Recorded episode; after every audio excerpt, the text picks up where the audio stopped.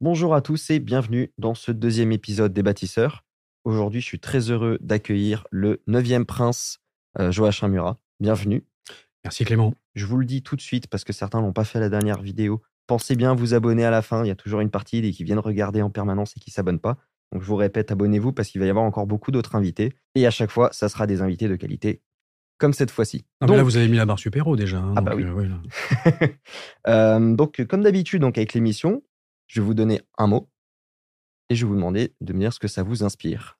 Ce mot, c'est le panache. On avait parlé pas lourd au départ, mais ok, bon, panache alors. Euh, panache. Bah, panache, évidemment, c'est Arnaud de Bergerac, évidemment Murat, évidemment. Le panache, vous savez, c'est cette allure face à la, c'est cette, euh, c'est le fait de se relever de l'échec et de continuer. C'est, c'est, c'est ça le panache. Le panache, c'est extrêmement français. Le panache, c'est d'ailleurs presque strictement français. Euh, le panache, ça se décline sous plein de, sous plein de formes différentes. Alors évidemment, on a, on a, on a en, en tête toute, cette iconographie euh, des grands tableaux de la salle des batailles à Versailles, évidemment la charge d'Elo, la charge d'Austerlitz, les charges, les principales charges du, Premier Empire, le, euh, courage euh, ahurissant des corps francs pendant la Première Guerre mondiale, la, grandeur de nos résistants. On, a, on, a, on a évidemment tout ça en tête. On a le, la charge, la charge face aux avions, ou alors je crois que c'est Dumouriez qui avait, qui avait, qui avait pendant la, pendant la Révolution avait chargé des, des bateaux sur de la glace, la, la marine hollandaise. Ça a une gueule folle. Donc la, la, le Ah, panache, c'est ça. j'en c'est ai déjà quelque des frissons. c'est quelque chose qui a, quelque chose qui a vraiment de la gueule. Et par exemple, Murat qui commande le feu à son exécution, etc., etc. Euh, la panache, le panache chez Cyrano, c'est pas tellement le fait de, de tuer 100 hommes au pied du, euh, au Mm. pied du, euh, à, à la porte, euh, à la- au guet de Paris. C'est le, c'est la tirade des non merci pour moi. C'est plutôt, vous voyez, c'est, euh, élevé par la ruse plutôt que par la force. Non merci, etc. Voilà. C'est la tirade des non merci, le panache de, le panache de Cyrano. Et là-dessus, je trouve que par exemple, un Michel Onfray a un panache incroyable.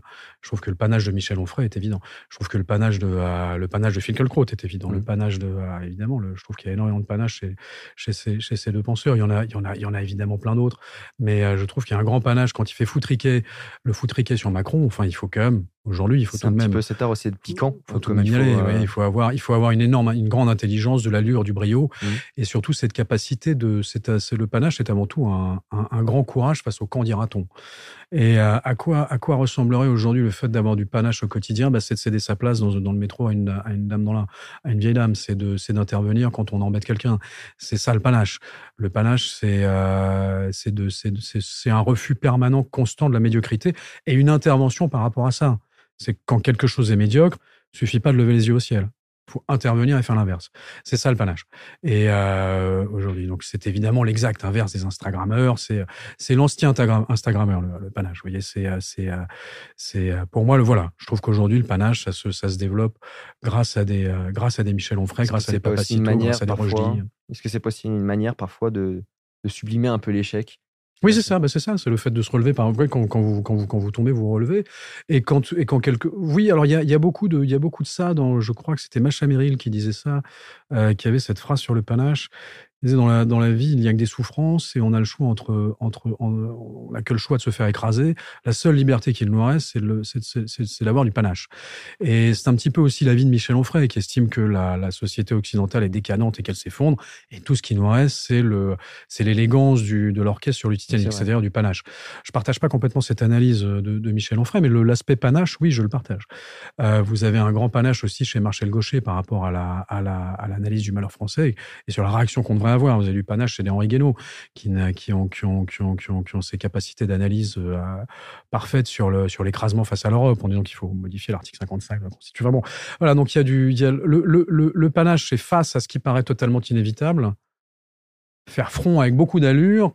Si on a perdu, au moins les gens se rappelleront qu'on avait de la gueule. Est-ce que vous Voilà. pensez que les, euh, les soldats français ont gardé un petit peu cette façon d'être par rapport à d'autres euh, armées, d'autres pays? Alors l'armée française, l'armée française a cette particularité qu'elle est euh, d'une immense discrétion, alors qu'elle pourrait ne pas l'être, parce qu'elle est la plus grande armée du monde et elle l'a toujours été. Euh, en tous les cas, dans, dans, dans, dans une histoire qui remontons, remontons, remontons au Premier Empire. Voilà, tout simplement. Et depuis le Premier Empire, de toutes les façons, l'armée française est la, est la, est la, est la meilleure armée du monde. Vous savez que la reine d'Angleterre, Elisabeth II, euh, paix à son âme, euh, estimait que le meilleur soldat au monde était le parachutiste français. Elle l'a mm. dit à plusieurs reprises. Euh, pour une fois que les Anglais euh, font preuve de bon sens dans leurs analyses, il faut, faut tout de même le saluer. La, la, alors l'armée française a un panache absolument extraordinaire parce que l'armée française réalise des miracles. Et alors pour le coup, j'ai eu l'immense privilège de pouvoir en être témoin sur, différents, sur différents théâtres d'opération. Réalise des miracles avec des moyens euh, réellement ridicules. C'est-à-dire que là, là où les Américains, évidemment, réalisent des miracles, tout simplement parce qu'ils ont des moyens illimités et une capacité logistique génialissime, les Américains sont les, le grand génie de l'Amérique, c'est la logistique. Mm. McDonald's. Euh, on l'a vu même pendant la Seconde Guerre mondiale, leur capacité de production. C'est leur incroyable capacité logistique et de projection. Et vous, vous, le voyez dans Amazon, vous le voyez dans. Mm, mm. C'est leur capacité de gestion logistique. Il y a un génie logistique chez l'Américain qui fait que l'armée américaine est absolument incroyable parce qu'elle a une logistique euh, génialissime. C'est leur capacité logistique. Le, le, les, Français ont une capacité logistique ultra réduite parce que l'intelligence des gouvernements français euh, depuis, depuis Pompidou a toujours été de réduire le, le le budget de défense, euh, là où évidemment c'est l'inverse qu'il fallait faire. Mais là, le, le, sur la défense, on pourrait y revenir, mais c'est pas uniquement. Voilà, ça apporte énormément de choses. Ça porte l'innovation, ça porte le, ça porte le, ça porte le, lien inter, transgénérationnel. Tant qu'on parlait, de, parlait des États-Unis, euh, on en a un bon exemple. Très fréquemment, la, défense américaine intervient plus que, euh, plus que nécessaire euh, pour aider sur les startups américaines qui pourraient se développer, etc. Ah pousser les projets. Euh, ah bah, la DARPA. la DARPA, vous prenez, vous prenez, il y a des cas, bah, les, cas, les grands cas d'école, ça va être bah, même Microsoft, si vous voulez. On, mmh. sait, on sait maintenant euh, de façon certaine, c'est pas du complotisme ou quoi que ce soit, c'est des sources ouvertes et connues. le père de le père de Bill Gates était, était je crois, responsable du renseignement de l'armée américaine, ou je, je vais te dire une bêtise, mais il était dans l'appareil de renseignement américain. Et, euh, et, effectivement, ça a un peu facilité l'accord entre, entre Bill Gates et IBM, le, le, parce que c'est très intelligent d'avoir. d'avoir euh, voilà. La DARPA euh, a fait partie des, des, grands financiers de la société Palantir.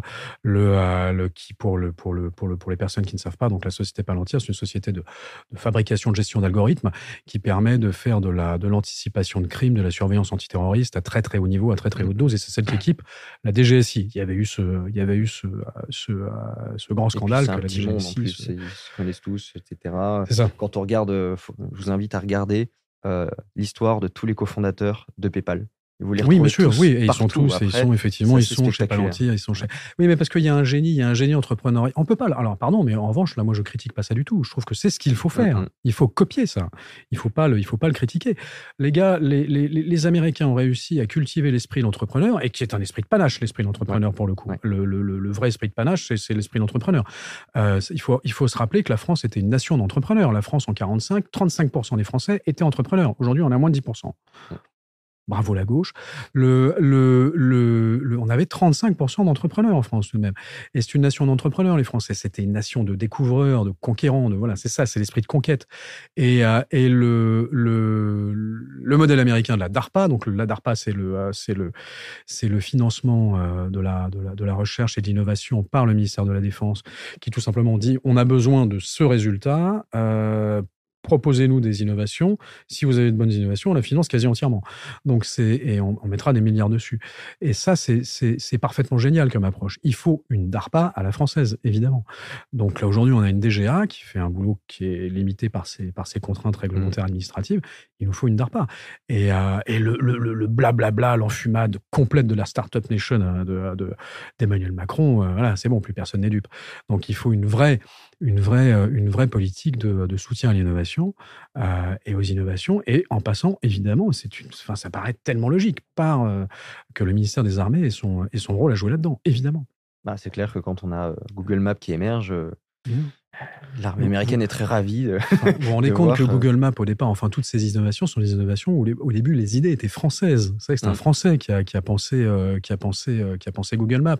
C'est un, c'est un, un, un Français qui a pensé Uber au départ. C'est Monsieur Macron qui a permis à Uber d'écraser cette idée française, mais c'est un, c'est un Français. C'était chauffeur, c'était chauffeur privé. Au moment où Macron fait venir Uber en France et favorise les, euh, réglementairement et fiscalement l'installation d'Uber en France, on a chauffeur privé. Il a mm. facilité Uber au détriment de chauffeurs privés. Donc, si vous voulez, ça, c'est tout de même, c'est tout de même parfaitement scandaleux. Donc, pour éviter d'avoir un scandale comme ça, qu'est-ce que fait M. Macron? Il nous parle de ses testicules. Vous savez, c'est ah, ça, ça on touche une sans faire bouger l'autre. Merde, Uber, là, ça y est, entre McKinsey, machin, Uber, ça en fait une de trop. Il y a un moment où ça passera pas. Allez, on trouve, on trouve, un, on trouve un détournement. Allez, réfléchissez, là, les McKinsey que je paye des fortunes là, pour, me, pour me proposer des idées de com. Je vous fais des raccourcis euh, complotistes, évidemment. Mais... Et il y en a un qui est arrivé avec une idée de génie. parle de, parle tes testicules. Et pam, ça a marché. Il y a des trucs, parce que d'un seul coup, les journalistes euh, euh faisant, faisant preuve de leur, les journalistes mainstream euh, de, de, de chaînes d'information continue faisant preuve de la, de l'énorme euh, finesse d'analyse dont ils ont toujours fait preuve, n'ont parlé, ne parlaient plus que de ça et ne parlaient plus du tout du fait qu'effectivement, euh, Macron lui-même, en tant que président, a favorisé l'implantation d'Uber en France alors qu'il y avait chauffeur mm-hmm. privé. Favoriser l'implantation d'Uber en France, à l'arrière, bon, pourquoi pas, ça peut être un choix d'investissement étranger, très bien, moi, ça, me, ça, peut, ça, peut, ça peut se discuter mais pas alors qu'il y a un concurrent euh, français qui aurait pu devenir le Uber. Euh, mm. Il a tué chauffeur privé. Enfin, c'est tout de même, il y a quelque chose qui ne va pas. Bon, voilà. on a, tout ça en euh, parlant de ces. déjà, là, il y a, là, En parlant de son scrotum Là, il y a une intervention, effectivement, gouvernementale, mais sans même aller jusque-là. Oui. les entrepreneurs français, il y en a beaucoup qui se tirent avant même d'essayer ici. J'ai un exemple, par exemple, il y avait un, j'ai oublié son nom et je ne sais plus forcément le nom de la boîte. Je vais vous mettre en, description si jamais je retrouve. Mais euh, j'étais allé vivre un peu en Pologne. Et en Pologne, il n'y a pas euh, Amazon. on peut être livré par Amazon en Pologne, mais ça vient d'Allemagne. Mmh euh, pourquoi? Tout simplement parce que les Polonais ont leur propre Amazon sur place. Et le fondateur, il est français. Donc, en gros, il n'y avait personne pour euh, soutenir euh, ce développement en France, donc il allait le faire en Pologne. Eh en Pologne, ils l'ont accueilli à bras ouverts. Alors, à l'inverse, vous savez que le. le, parce que il faut, tout de même être, il faut tout de même être honnête, c'est-à-dire qu'à l'inverse, le, le fondateur de la plus grosse société de cloud français, qui est OVH Cloud, mm. est un fondateur polonais. Donc, lui, il est venu en France pour faire du cloud. Donc, euh, et en, voilà. Donc, ça, il faut, oui. Avant de passer à la suite, je vais vous donner, donc, bah, justement, ça, ça tombe bien que vous ayez parlé Cyrano de Bergerac. C'est euh, obligatoire quand on parle de panache. C'est normal avec cette logique de panache. Mais du coup, j'ai une citation de Rostand euh, que je trouve très belle, qui s'explique sur le mot panache. Mmh le panache, c'est l'esprit de la bravoure. Oui, c'est le courage dominant à ce point la situation qu'il en trouve le mot. Plaisanter en face du danger, c'est la suprême politesse. Un délicat refus de se prendre au tragique. Le panache est alors la pudeur de l'héroïsme, comme un sourire par lequel on s'excuse d'être sublime. Un peu frivole peut-être, un peu théâtral sans doute, il n'est qu'une grâce. Mais cette grâce est si difficile à conserver, jusque devant la mort. Cette grâce suppose tant de force que tout de même, c'est une grâce que je nous souhaite. Ah, c'est parfait. C'est la, la, parfaite définition du panache. Parfaite définition du panache. Et de mon Rostand, qui, à qui on doit Siena de Bergerac, mais on doit également l'aiglon. Mmh. Donc vous imaginez la passion que j'ai pour Rostand. C'est très bien. Bon, bah très bien, je pense qu'on a fait le tour sur le panache. De toute façon, on va y revenir. Il y aura des allers-retours sur le panache quand on parle. à partir du moment où on, parlera. d'histoire de France, l'histoire de France, c'est du panache pur de A à Z. évidence. Cette fois-ci, on va reprendre tout l'arbre généalogique. Alors, on va prendre surtout sur les fils aînés à chaque fois, parce que si on fait tout mmh. l'arbre, on va jamais s'en sortir. Mais euh, donc, on va reprendre chronologiquement euh, l'histoire de votre famille, en reprenant, du coup, au premier prince et roi de Naples, euh, Joachim Murat. Euh, déjà, est-ce que vous pourriez nous raconter un petit peu son enfance, comment est-ce qu'il arrive à, son parcours, etc. Tout simplement reprendre un petit peu. Euh, je, vais, le faire peut-être un petit peu court, parce que ça, je l'ai beaucoup, beaucoup, beaucoup raconté. Euh, les, donc, alors, Murat, c'est le 11e an. Il naît le 25 mars 1767 euh, dans le Quercy, à côté de Cahors. Donc, c'est cette région, d'ailleurs, de exactement la région de Cyrano de Bergerac et, de, de, des mousquetaires de D'Artagnan, cette mmh. région, des, la, la, le lourd sud-ouest. Et, et qui a, qui a produit tellement de tellement d'immenses Français. Et donc lui, il est le, le, le 11e et dernier enfant qui naît le 25 mars 1967. Euh, il est d'une famille qui, est, qui vient tout juste de sortir de la paysannerie. Donc on a, on a la, la, la, Troisième République qui a, qui a fait ce qu'elle a pu pour abîmer l'image du Premier Empire et donc celle de Napoléon et de Murat. Euh, a, a, dit qu'il était fils d'aubergiste. Alors moi, ça me dérange pas du tout qu'il était fils d'aubergiste, sauf que c'est pas du tout vrai historiquement. Il n'a jamais été fils d'aubergiste. C'était pour, c'était pour accentuer le, le côté soudard, idiot, machin, etc. Donc forcément fils d'aubergiste. Donc ils ont dû faire boire du vin quand il était petit. Bon, non, absolument pas. Euh, le, les parents Murat étaient euh, gérer les biens communaux de, et, ecclésiastiques de, la famille de Talent Périgord. C'est une famille qui venait de sortir de la de la paysannerie et pour mettre un peu de euh, un peu d'argent un peu un peu plus de, de, de, gains au budget au budget familial ils avaient évidemment ils avaient aussi un parfois ils, ils étaient utilisés comme un relais de poste mais c'était pas du tout une auberge. Et euh, et euh, c'était pas d'abord c'était pas tous les jours et en plus voilà. Donc c'est là que Murat évidemment a fait connaissance avec le monde du cheval etc etc euh, donc le gros avantage d'être tout juste sorti de la paysannerie c'est que Murat va pouvoir faire son collège à, à, à Cahors et son, son séminaire à Toulouse. Donc il est très bien élevé il est très éduqué il est plus éduqué que les aristocrates de, que la plupart des aristocrates de son époque il parle couramment latin et grec, il fait sa thèse en latin. Euh, et, euh, et, sa jeunesse se fait dans, le, dans ces causses du Quercy splendide, euh, en pleine nature. Donc, il développe une, un tempérament et, une, et, un physique, si vous voulez, qui, qui, est en, qui est en rapport avec, avec cette nature très sauvage et ce contact avec les animaux. Ça, c'est très important de, de, pouvoir avoir un contact le, le, plus, le plus fréquent possible avec les animaux, parce que le fait d'être en contact avec les animaux, ça développe chez vous quelque chose qui va vous servir toute votre vie, c'est l'instinct. Mmh. Pour développer le mieux votre instinct, c'est le contact avec les animaux qui vous permettent de développer votre instinct. Donc, si vous êtes souvent dans la nature, alors si votre chasseur, par exemple, favorisez plutôt la chasse à cour, je sais que ça fait très bourgeois la chasse à cour, mais la chasse à cour, il y a des chevaux, il y a des, il y a des, il y a des, euh, chiens, il y a des chiens, etc. C'est le contact avec les animaux. Fait quoi que ce soit, ou berger, ou mmh. voilà, faites des stages de bergerie, faites des... le contact avec les animaux, c'est ce qui développe énormément l'instinct. Et ça a été une des grandes chances pour Murat. D'accord. Donc après, euh, qu'est-ce qui l'amène à, l'armée? Alors manifestement, le, le, le séminaire, c'était pas sa vocation. On ne sait pas pourquoi. Pourtant, la on va et, euh, pas. et, on ne sait pas vraiment. Là, là-dessus, les, là, dessus les historiens ont plusieurs versions. ouais, il a été séduit par les uniformes, ou alors il a eu une bataille de bar, ou une dette de jeu, on ne sait pas. Toujours est-il qu'il va rentrer dans un régiment de chasseurs. Et euh, en arrivant dans ce régiment de chasseurs, il va vite se rendre compte qu'il est, qu'il est, qu'il est victime du plafond de verre puisqu'il pourra jamais devenir officier, c'était réservé à l'aristocratie, donc aux familles, aux familles aristocrates. Donc il y a un côté eugéniste hein, à l'époque. Hein. Il faut mmh être né avec une particule pour avoir, des, avoir, certains droits. C'est très eugéniste. Eugéniste au sens où il y a une sélection génétique. Vous voyez, c'est ça le, le, principe même de l'eugénisme. Euh, l'aristocratie, c'est eugénique comme principe. L'aristocratie d'Ancien Régime. L'aristocratie d'Empire ne l'est pas, parce que c'est une aristocratie sans privilège. Une aristocratie avec euh, privilège est une aristocratie eugénique. Alors, par exemple, une aristocratie, le privilège vous dit, vous, vous avez le droit d'être officier, les autres n'ont pas le droit. Mmh. Vous ne payez pas d'impôt, les autres payent l'impôt. Voilà, ça c'était le système de classe. L'aristocratie d'Empire est bien plus méritocratique. L'aristocratie d'Empire paye des impôts. L'aristocratie d'Empire, c'est pas parce que vous êtes le fils du prince Murat vous avez le droit de devenir officier. Vous allez vous battre et si vous êtes bon, vous deviendrez officier.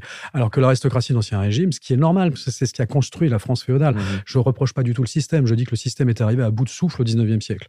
Il était absolument nécessaire euh, euh, de Clovis euh, à, je dirais, jusqu'à jusqu'à jusqu'à Louis XIV. après, il a, il, Louis XIV va, Louis XIV va faire le lit, la, va permettre à la Révolution française d'arriver en créant une monarchie absolue et en déstabilisant complètement ce qui était justement les grands barons, les grands ducs, mmh. les trucs, qui vont perdre toute espèce d'intérêt. Donc ça va devenir des jouisseurs à la cour de, la cour de Versailles qui n'ont plus aucun intérêt pour le, pour, le, pour, le, pour le peuple. Donc le peuple se rendra compte qu'ils ne jouent plus leur rôle de protection, d'organisation de la province, etc. Et ça, c'est vrai que Louis XIV va favoriser, en fait. Évidemment, euh, pas du tout de façon intentionnelle, euh, la Révolution française. Puisque toute cette classe ultra privilégiée, euh, par définition, ils ont des privilèges. Donc c'est la classe privilégiée des aristocrates, va arrêter de s'éduquer parce qu'elle n'en a plus besoin de s'éduquer. Pour avoir, vous, devenez officier sans même avoir besoin de passer par une école militaire. Vous, naissez officier. Donc ça, euh, Murat, ça va beaucoup, beaucoup, beaucoup l'énerver, au point qu'il va monter même des, des, mutineries dans ses régiments. Il va se faire virer simplement du régiment. Et là, il va, il va, il va, il va rentrer dans ses pénates. Il va arriver, il va retourner dans le Lot à Saint-Céré où il va être épicier. Murat, Murat était épicier, donc euh, il n'a pas été il a pas été livreur Deliveroo, mais pas loin. et, euh, et il a et il a été épicier pendant près d'un an à Saint-Céré. Et là, en fait, avec son avec son son son, son, physique de, incroyable, son charisme gigantesque et le, le, bagage intellectuel qu'il a pu développer, plus le, le, la sensibilité politique qu'il a développée au contact de cette société de classe aristocratique française qui lui a refusé une élévation, euh, ce qu'il trouve que parfaitement injuste, il va, il va fréquenter tous les salons, tous les salons intellectuels de Saint-Céré. Et à partir de là, il va être, il va être sélectionné avec euh, Monsieur Bessières, qui deviendra le futur général Bessières, donc euh, futur maréchal Bessières d'ailleurs, pour représenter la France, euh, enfin le, pardon, le département du Lot aux États généraux de 1791 faire ça, donc il va avoir ce petit développement. Ensuite, là, après la Révolution, il va, la Révolution arrive, il est, enfin, donc en 1791, la Révolution a eu lieu. Euh, entre temps, euh, il réintègre un, régiment, mais cette fois-ci, euh, il est dans la garde constitutionnelle du roi Louis XVI. C'est marrant de savoir que Murat fait partie de la garde du roi, mais la garde constitutionnelle. Puis ensuite, il réintègre des régiments de, de cavalerie plus, des régiments de chasseurs. Voilà, enfin après là. Il, est acquis aux idées de la Révolution. Ah, complètement. Murat est un révolutionnaire pur jus, 100%. Il va, il va, à un moment, il va même modifier son nom de Murat en Marat. Mmh. C'était pas la meilleure idée qu'il ait eue parce que ça a failli lui coûter la tête. Il était très, il était, c'est, ça, c'est un des aspects qui me le rend moins sympathique, c'est qu'il était très robespierriste. Et euh, comme Bonaparte, et Bonaparte et Murat étaient très robespierristes. Et au moment de la, de la, de la, de la réaction anti-Robespierre, euh, Bonaparte et Murat ont failli se retrouver euh, très, très embêtés, se sont aidés mutuellement mmh. pour, pour éviter de se retrouver tous les deux décapités. Donc ça, ça, ça, ça, ça a créé des liens. Ils vont se retrouver évidemment en 1793 avec le 95 euh, pardon, le 13 Vendémiaire 95 pour la répression de l'émeute royaliste à Paris. Euh, oui, journée de euh, journée de Vendémiaire, ce qui va sceller définitivement le, lien entre, entre mmh. Murat et Napoléon. Et là, à partir de là, Murat va, va rentrer dans l'état-major de Napoléon, va devenir rentrer dans son. C'est ce jour-là où Napoléon fait tirer au canon la mitraille, la mitraille sur l'île Saint-Roch, oui, absolument. Sur le, euh, sur le, euh, sur, sur ce qu'à l'époque on appelait la, la racaille royaliste, la canaille royaliste. La canaille, pas la racaille. Vous Et euh, la racaille, c'est aujourd'hui. La, canaille, c'était à l'époque. Et à l'époque, la racaille était royaliste, la canaille royaliste. donc, rencontre avec Napoléon d'ailleurs, ils se quitteront plus. Plus jamais. Non, à partir de là, donc il va faire toutes les campagnes, tous les trucs. Il va, il va y avoir la rencontre avec avec euh, avec la sœur Caroline, dont il va tomber, donc Caroline va tomber éperdument amoureuse de Murat. Elle fera le siège de, Bonaparte pour pouvoir avoir le droit d'épouser Murat. Bonaparte est très très très snob, et donc pour lui le mariage avec Murat est pas un mariage euh, sublime. Mmh. Il, il est très sympa, Murat j'aime beaucoup, il est extraordinairement efficace au feu. Il est moins il est moins il est moins débile que la moyenne, mais enfin quand même pour ma sœur j'aurais préféré un prince, un truc comme ça. Et c'est Joséphine qui va beaucoup pousser, qui va beaucoup faciliter le mariage entre Caroline et Murat.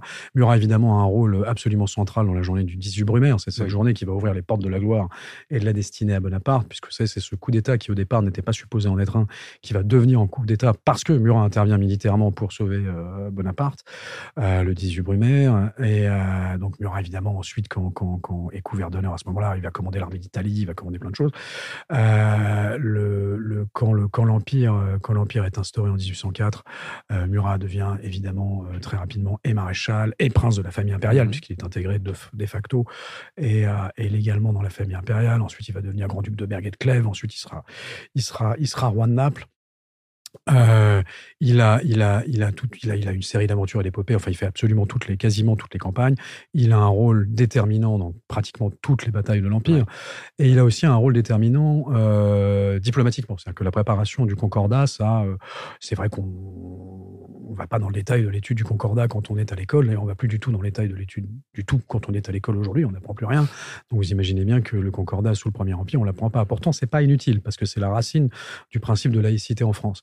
Et le Concordat a été entièrement négocié euh, par Murat sous la, sous le, à, la, à, la, demande de Bonaparte. Donc, euh, préparé par Murat à la demande de Bonaparte. Pourquoi? Parce que Murat était séminariste. Donc Murat, séminariste, avait tout à fait les mêmes codes de communication que le pape. Donc ils se comprenaient très bien. Mm. Et le pape et Murat, qui s'étaient rencontrés à plusieurs reprises, puisque, euh, puisque la, la, la présence pour les deux campagnes d'Italie, Murat a eu beaucoup d'interactions avec le pape. Le pape et, et, Murat se connaissaient, donc ça, ça, a permis la préparation du Concordat. Donc ça, c'est une grosse œuvre diplomatique de Murat. Haute œuvre diplomatique de Murat, la paix en Italie. C'est-à-dire que euh, de 1801, fin de la seconde campagne d'Italie, à 1803, c'est Murat qui va, qui va négocier toutes les différentes paix avec le royaume de Mont etc. C'est lui qui va faire libérer le général Dumas, le père d'Alexandre Dumas, qui était un grand ami de, de, Murat. Murat avait servi euh, sous les ordres du général Dumas en Égypte. Et le général Dumas et Bonaparte se sont, je pars un peu dans tous les sens historiquement, je suis désolé, on fait non, des allers-retours entre. Continue comme ça. Et euh, on développe un peu le côté diplomatique qui est en... pas trop abordé. en 1790, 19, oui, je ne vous dis pas de bêtises, à la, campagne, la, la, campagne d'Égypte, oui, ça, oui, 1898-99. Euh, le général Dumas, qui est un immense général de la Révolution, qui est le père d'Alexandre Dumas, qui est un métis euh, afro-carabien, euh, qui est un métis haïtien, euh, enfin de Saint-Domingue à l'époque, euh, est, un, est, un, est un grand général de la Révolution et il part avec, il part avec Bonaparte pendant, pour la campagne d'Égypte. Et il a, il a sous ses ordres Murat. Et, euh, ils sont très très amis. Pour le coup, ils s'entendent extrêmement bien. Pourquoi? Parce qu'il y a ce, même rapport au panache, ce même mmh. rapport à la, à la, à la, la mort. Qu'est-ce que c'est que, qu'est-ce que c'est que la mort? Sinon, sinon, sinon de la vitamine. Heureusement qu'on va mourir, sinon comme ça? Et le, et le, et leur, seule angoisse, c'était de mourir avec panache, le reste. Et c'était, c'est ce qui caractérisait vraiment Emura et, et, et le général Dumas. Et le problème, c'est que le général Dumas va se fâcher avec Bonaparte en, en Égypte, parce que Dumas estime que la façon que Bonaparte a de traiter les troupes françaises et la population égyptienne ne lui convient pas. Parce que de fait, effectivement, Bonaparte est extrêmement dur en Égypte, extrêmement dur. Euh, et donc, euh, Dumas va partir, va quitter, l'Égypte. Et il va se faire capturer par les Anglais. Et il va être mis dans une geôle. les Anglais quelque part. il va être mis dans une dans, euh, dans le royaume des, des, des, des Bourbons-Siciles. Il y aura une double revanche par rapport à ça après de la part de Murat. Donc, il est mis dans une geôle dans le royaume des Bourbons-Siciles euh, en 1799. Et là, il sera authentiquement, authentiquement victime de racisme. Euh, puisque les prisonniers sont rarement bien traités, mais lui mmh. a quand même été très, très, très maltraité. Donc il va, on va, il va, il va sortir de geôle, il sera libéré par Murat parce que dans la, paix qu'il va signer avec les Bourbons-Siciles, il met comme condition première à la paix la libération du général Dumas. Condition numéro 1. Sans condition. Et, le, euh, et le, enfin, la, libération est immédiate. Et on va récupérer le général Dumas. Il a perdu un œil, il a perdu euh, l'audition d'une oreille, il est, il est euh, paralysé de, du côté gauche ou droit. il a l'usage d'une jambe qui est ça, ça marche plus, quoi. il a une mmh. jambe raidie.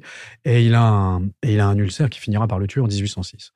Donc, ce, ce, ce, ce, je veux dire, cet immense athlète de la guerre qui était le général Dumas a été détruit par les geôles des Bourbons Sicile, mais détruit. Et euh, de façon absolument immonde. Et, euh, et Murat, va, Murat va récupérer le général Dumas. Le général Dumas va demander une une retraite militaire euh, au général Bonaparte. Et là, Bonaparte sera pas très correct non plus avec Dumas parce qu'il ne va mmh. pas lui accorder. Donc c'est Murat qui, sur ses, sur ses fonds personnels, va payer la, la, la, retraite de Dumas jusqu'à la mort de Dumas, donc jusqu'en 1806. Murat meurt. C'est Murat qui paye euh, le train, la, retraite de, euh, sur ses fonds personnels, une fois de plus. Et à la mort de Dumas, Murat continuera à payer à la femme de Dumas et à ses enfants euh, pour que les enfants puissent aller à l'école, etc. D'où la grande passion d'Alexandre Dumas euh, pour Murat. Alexandre Dumas adorait Murat. D'abord, ils se sont connus, se sont rencontrés. Alexandre, petit garçon, connaissait le général Murat et le maréchal puis le roi de Naples. Et Alexandre Dumas a fait un très très beau, un très beau livre euh, qui est un tiré à part aujourd'hui, il fait une centaine de pages sur la mort du roi Murat. Et le Edmond Dantès dans Le Comte de Monte Cristo est arrêté parce qu'il transporte la lettre du grand maréchal de l'empereur. Et maintenant, on sait que le grand maréchal en question, c'était Murat. Hum. Et, donc là, il y, a un lien entre, entre Alexandre Dumas et Murat qui est, qui est très, qui est très fort. Et le petit-fils d'Alexandre Dumas, qui, qui, enfin de, du général Dumas, lui va écrire La Dame aux camélias, était lui aussi un fan de Murat. D'accord. Mais euh, quand on regarde un peu l'histoire de Murat, c'est quelqu'un de très loyal. Laurent est très loyal. C'est vrai, c'est gentil de le dire parce que c'est pas euh, c'est pas l'image qu'on lui donne immédiatement parce que dans la dans la caricature euh, fabriquée par la Troisième République, c'est Murat égale traître. Mm. Vous avez dans le journal Le Point tous les 13 octobre, hein, ils en ressortent le même article. Vous savez, ils font un petit truc, une petite pastille sur sur les euh, sur les sur les sur les sur, les personnages historiques par date. Et le 13 octobre, à chaque fois, on a droit à la trahison de Murat. Faut qu'il faut qu'il faut qu'il se renouvelle un peu.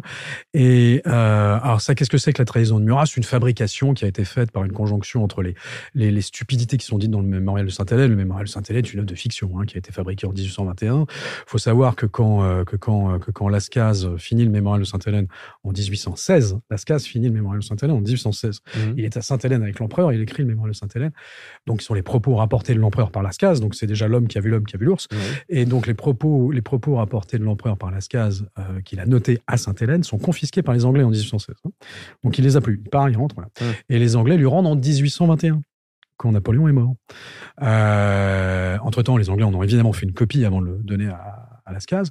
Et donc maintenant, on sait, grâce à la Fondation Napoléon, qui a retrouvé euh, le manuscrit original de Sainte-Hélène, que le manuscrit original de la, du mémorial de Sainte-Hélène, écrit par Lascaz à Sainte-Hélène, faisait 800 pages. Hein, Lascaz en a publié 2200. Le mémorial de Sainte-Hélène, qui est aujourd'hui publié, fait plus du double. Donc, si vous voulez, c'est de l'invention pure et dure. Vous avez des citations de Napoléon qui durent 15 pages dans le mémorial de Sainte-Hélène sachant que Lascaz passait la journée avec Napoléon, puis notait le soir. Donc là, en plus, il notait en 2021-2023, le, donc c'est-à-dire six ans plus tard. Il a une grosse mémoire, Lascaz, quand même. Pour, euh, et euh, donc, évidemment, c'est essentiellement une œuvre, une œuvre de, euh, de propagande à l'époque. Enfin, c'est d'abord une œuvre éditoriale, Lascaz a ce qu'on a fait, ce qu'on appelle tirer à la ligne, avec beaucoup de talent, c'est très bien écrit, pour vendre le plus possible de volume et gagner énormément d'argent, ce qu'il a parfaitement réussi à faire. Et à l'époque, en 1823, donc publication du Mémorial de Sainte-Hélène, euh, le, le, parti bonapartiste est en train de se relever à nouveau, parce qu'en 1823, la France s'ennuie. Et on a oublié un petit peu les, douleurs et les peines de 1815, et notamment euh, l'humiliation de la France en 1815 avec la défaite de l'empereur. Et, mais en 1823, tout va bien. On est sous la Restauration, et c'est très bien géré, la Restauration. La France est prospère, la France, ça fonctionne. Louis XVIII est un bon roi. Et, euh, et donc, les Français s'ennuient. Donc, ça, on voit ça dans les livres, notamment de, d'Alfred de Vigny ou de, euh, ou de Musset, je vous savez, la, grandeur et servitude militaire, où ça parle de ces officiers justement qui arrivent un peu après la, la guerre impériale et qui s'emmerdent. Et, euh, et, donc la France s'ennuie. Donc il y a à nouveau un retour à la, à la, à la, il y a une nostalgie napoléonienne et cette nostalgie napoléonienne demande à Lascaz, tu vas faire de Napoléon dans ton bouquin euh, le Messie le Messie qui a tout vu, tout compris, tout. Mmh. Et donc, le Messie, il a besoin d'avoir euh, d'avoir un Judas. Et, euh, et, le Judas, ce sera Murat. Parce que ça peut pas être un membre de sa famille génétique, ça peut pas être un de ses frères, puisque va. Donc, il faut que ce soit le beau-frère. Et en fait, et ça, ça a été totalement déconstruit, effectivement, ensuite par des historiens comme Tullard, etc.. Donc, la trahison de Murat est une, est une légende fabriquée par le mémorial de Sainte-Hélène pour faire de l'empereur une victime tu, euh, trahie par son Judas qui avait, qui avait pensé absolument tout, qui, qui avait été un, génie qui avait vu et la fraternité et l'égalité et la liberté. Et euh, là où c'est pas du tout la réalité. Donc le, le, le, dans le cas de dans le cas de Murat, c'est une c'est un renversement d'alliance. Hein, c'est pas moi qui le dis, c'est le professeur Tullard et, et, le directeur de la Fondation Napoléon, Monsieur Thierry Lenz. Les deux ne peuvent pas être euh, soupçonnés de napoléonatrie ou de pro ou d'anti-napoléonerie parce que ni l'un ni l'autre ne sont absolument des fans de Napoléon. Ce sont des historiens qui ont un regard très subjectif, enfin très objectif, pardon, mmh. très objectif sur le sujet, notamment euh, le, le, le professeur Tullard, sa, son, sa passion historique, c'est enfin, son intérêt historique est plus pour la France de Louis-Philippe que pour la France du Premier Empire. Et sa, et sa grande passion, c'est en fait le cinéma. Ça n'est absolument pas le premier empire. Mais en revanche, c'est l'historien le, plus talentueux et le plus génial qu'on ait eu sur l'empire depuis bien longtemps. Et, euh, le, professeur, et ensuite, vous avez monsieur, monsieur Thierry Lenz, qui, euh, qui lui est, un, est le directeur de la Fondation Napoléon, qui est également un très très grand historien de l'empire, indiscutablement, et qui n'est absolument pas un napoléonâtre. Et donc tous les deux disent non, mais non, mais Murat, le traitement de Murat dans le, dans le mémorial de Sainte-Hélène est, une, est, une, est, une, un parjure. C'est honnêtement malhonnête et, euh, et, très, et, très, et très injuste de traiter comme ça Murat, parce qu'en fait, Murat a été, justement, c'est ce que vous disiez Clément, loyal jusqu'au bout. Il fait un renversement d'alliance quand, l'Empire mm. s'effondre et que Napoléon continue à ne pas comprendre que l'Empire s'effondre, et continue à insulter Murat, Murat qui a connu tous les sacrifices pour Napoléon. Euh, il fait un renversement d'alliance en janvier 1814. Euh, Bonaparte est envoyé, Napoléon est envoyé euh, à, la, à l'île d'Elbe en mars-avril 1814. Et maintenant, on sait de façon certaine, grâce aux travaux de l'historien Pierre Brandard, que dès, dès, dès, dès le premier mois de l'arrivée de Napoléon à l'île d'Elbe, Murat reprend contact avec Napoléon et prépare le débarquement du Golfe Géant. Alors, il faut bien comprendre, c'est-à-dire que l'Empire s'est effondré, c'est terminé, il n'y a plus d'Empire. Louis XVIII est sur le trône. Il reste les Bernadotte qui sont, qui sont au pouvoir en Suède et les Murat qui sont au pouvoir en Sicile, en royaume des deux Siciles. C'est les deux héritiers de c'est les deux héritiers de la période napoléonienne, c'est tout. Les autres, tout ça a été exilé, foutu à la porte dehors. Euh, et les Bourbons sont de retour en France. Le Congrès de Vienne, qui est le congrès qui va réorganiser la France après la chute de euh, l'Europe après la chute de Napoléon, préserve les Bernadotte en Suède et préserve les Murat au royaume de Naples il n'est pas question de ramener les bonbons Sicile au royaume de la. Pas du tout question. Tous pour des tas de bonnes raisons, parce que les, euh, les, euh, d'abord, les, il faut savoir que les Murats sont soutenus par les Autrichiens, par les Russes, par les Anglais. Donc les Anglais soutiennent les Murats euh, au Congrès de Vienne. Les seuls qui les attaquent sont les Français. Pourquoi? Parce que les Français, c'est un Bourbon, et ce qu'il veut, c'est que les Bourbons Sicile reviennent. Et donc, les autres sont dans une logique d'équilibrage des. Les autres sont dans une logique d'équilibre, et puis surtout, ils ont très peur que, bah, ils savent aussi que Murat a 60 à 80 000 hommes à Naples. Mmh que c'est pas le genre de type qu'il faut emmerder, hein, parce qu'il est pas, il est, il est, quand même beaucoup moins crétin que ce que le présente le mémorial de Sainte-Hélène, qui est à nouveau, je, je, je, vous le rappelle, un torchon sur la, par rapport à la mémoire de Murat, mais une très belle œuvre de fiction par rapport à la mémoire de Napoléon, le, le mémorial de Sainte-Hélène. Et le, le, donc, ils savent très bien que Murat a 80 000 hommes et qu'on veut pas recréer une guerre. Et en plus, ils savent aussi que le sentiment, euh, que le sentiment de la population napolitaine n'est pas exactement pro-bourbonien. Mmh. Parce que le, il y a eu, il y a eu un épisode qui est très peu connu euh, en France, mais qui est très connu en, en Italie, qui est en 1799 l'épisode de la répression de la République parthénopéenne par les Bourbons Sicile. Alors, on va faire une toute petite incise pour que ouais, je vous Donc, qu'est-ce qui se passe en, en, en, Vous savez, il y a eu une première campagne d'Italie, hein, très connue, euh, Rivoli, etc., le, le, le, le Grand Saint-Bernard, 1796. Euh, il y a une seconde campagne d'Italie en 1799. Ça va être celle où il y aura Marengo jusqu'en jusqu'en 1800. Euh, cette seconde campagne d'Italie, euh, le général Championnet va prendre le royaume de Naples. Donc les Bourbons de Naples vont être euh, évacués du royaume de Naples en 1799. Mhm. Ils seront évacués deux fois hein, en, sous l'Empire. Donc il y a un petit côté Bourbon basket chez les Bourbons Sicile à cette, à cette époque que je trouve, que je trouve amusant. Moi j'aime bien. Un petit côté athlétique, just do it. et, et, donc ils partiront en courant deux fois. Donc une fois face au général, au général Championnet, qui va mettre en place une république. C'est la République napolitaine, dite République parthénopéenne. Pourquoi? Parce que la sirène mythologique de la baie de Naples à l'époque, la sirène grecque mythologique, c'est la sirène parthénopée. Hmm. C'est une superbe, c'est la constitution de la République parthénopéenne est un exemple de démocratie intelligent avec euh, une balance des pouvoirs très bien foutue. Elle était, elle est étudiée à, l'université de Syracuse aux États-Unis. Donc je rappelle que la, véritable université de sciences politiques aux États-Unis, ça n'est pas la Harvard John Kennedy School, c'est l'université de Syracuse. La Harvard John Kennedy School, c'est une université de réseautage. La, Harvard Law est une très bonne université. La Harvard Business School est une très bonne université. La John Kennedy School, c'est plus un truc de réseau. La, vraie, vraie, la vraie université de sciences politiques aux États-Unis, c'est le Syracuse. donc, hmm. l'université de Syracuse, on étudie la, constitution de la République parthénopéenne. Le championnat est là, donc il a tout ça. Et euh, malheureusement, la, il est protégé par l'armée de MacDonald, mais malheureusement, l'armée de MacDonald doit remonter au nord de l'Italie pour aller euh, soutenir une offensive contre une offensive des Autrichiens. Donc, il se retrouve à devoir abandonner le Naples euh, à nouveau aux Anglais et au Bourbon-Sicile. Donc, il va dire à Ferdinand de Bourbon-Sicile, il va faire jurer à Ferdinand de Bourbon-Sicile de ne pas exercer de répression sur la, sur la population napolitaine. Euh, ce que Ferdinand de Bon-Sicile va évidemment, bien sûr, va donner sa parole qu'il n'exercera pas de répression, et également le cardinal euh, napolitain, si ma mémoire est bonne, c'est le cardinal Ruffo, va également donner sa parole. C'est évidemment, ils vont évidemment faire exactement l'inverse, ils vont parjurer leur, leur, leur, parole et ils vont, ils vont organiser une, une répression absolument sauvage. Euh, pour quelle raison? Parce que la femme du, du roi de Bourbon-Sicile à l'époque, la femme de Ferdinand, c'est Marie-Caroline de Bourbon-Sicile. Je vous engage à aller regarder le, le, reportage de, de, Stéphane Bern là-dessus, Marie-Caroline, reine indomptable, où j'ai appris cette affaire de la, de la, de la, de la répression parthénopéenne. C'est Stéphane Bern qui m'a appris ça. Et la reine indomptable, Marie-Caroline de Moreau-Sicile, est la sœur de Marie-Antoinette. Donc vous comprenez que par rapport aux sans-culottes français que représentait le général Championnet, la elle a, elle a, elle a, elle a, elle a un sentiment un peu mesuré. Elle les aime pas beaucoup. Mmh. Donc, elle décide de faire, euh, de, faire, euh, de faire châtier tous ceux qui ont bossé avec lui. Alors, elle a châtié un peu ferme, parce que, vous voyez, par exemple, la, la, la guillotine pendant la terreur a fait 20 000 morts. C'est énorme, hein 20 000 morts. Mmh la guillotine pendant la terreur a fait 20 000 morts la répression de la République parthénopéenne en 1799 par les Bourbons-Siciles dans la seule ville de Naples, hein, donc pas à l'échelle du truc, parce qu'à l'échelle du pays, c'est encore plus, c'est 120 000. 120 000. 1, 2, 0, 3, 0. Alors pourquoi on le sait? Parce que c'est fait effectivement par, euh, sous l'organisation de Marie-Caroline de, de Bourbon-Sicile, qui est autrichienne, mais qui euh, tout, est Ah bah tout le monde, tous les, tous ceux qui ont, tous ceux qui ont, tous ceux qui ont plus ou moins euh, de près ou de loin collaboré avec le général Championnet.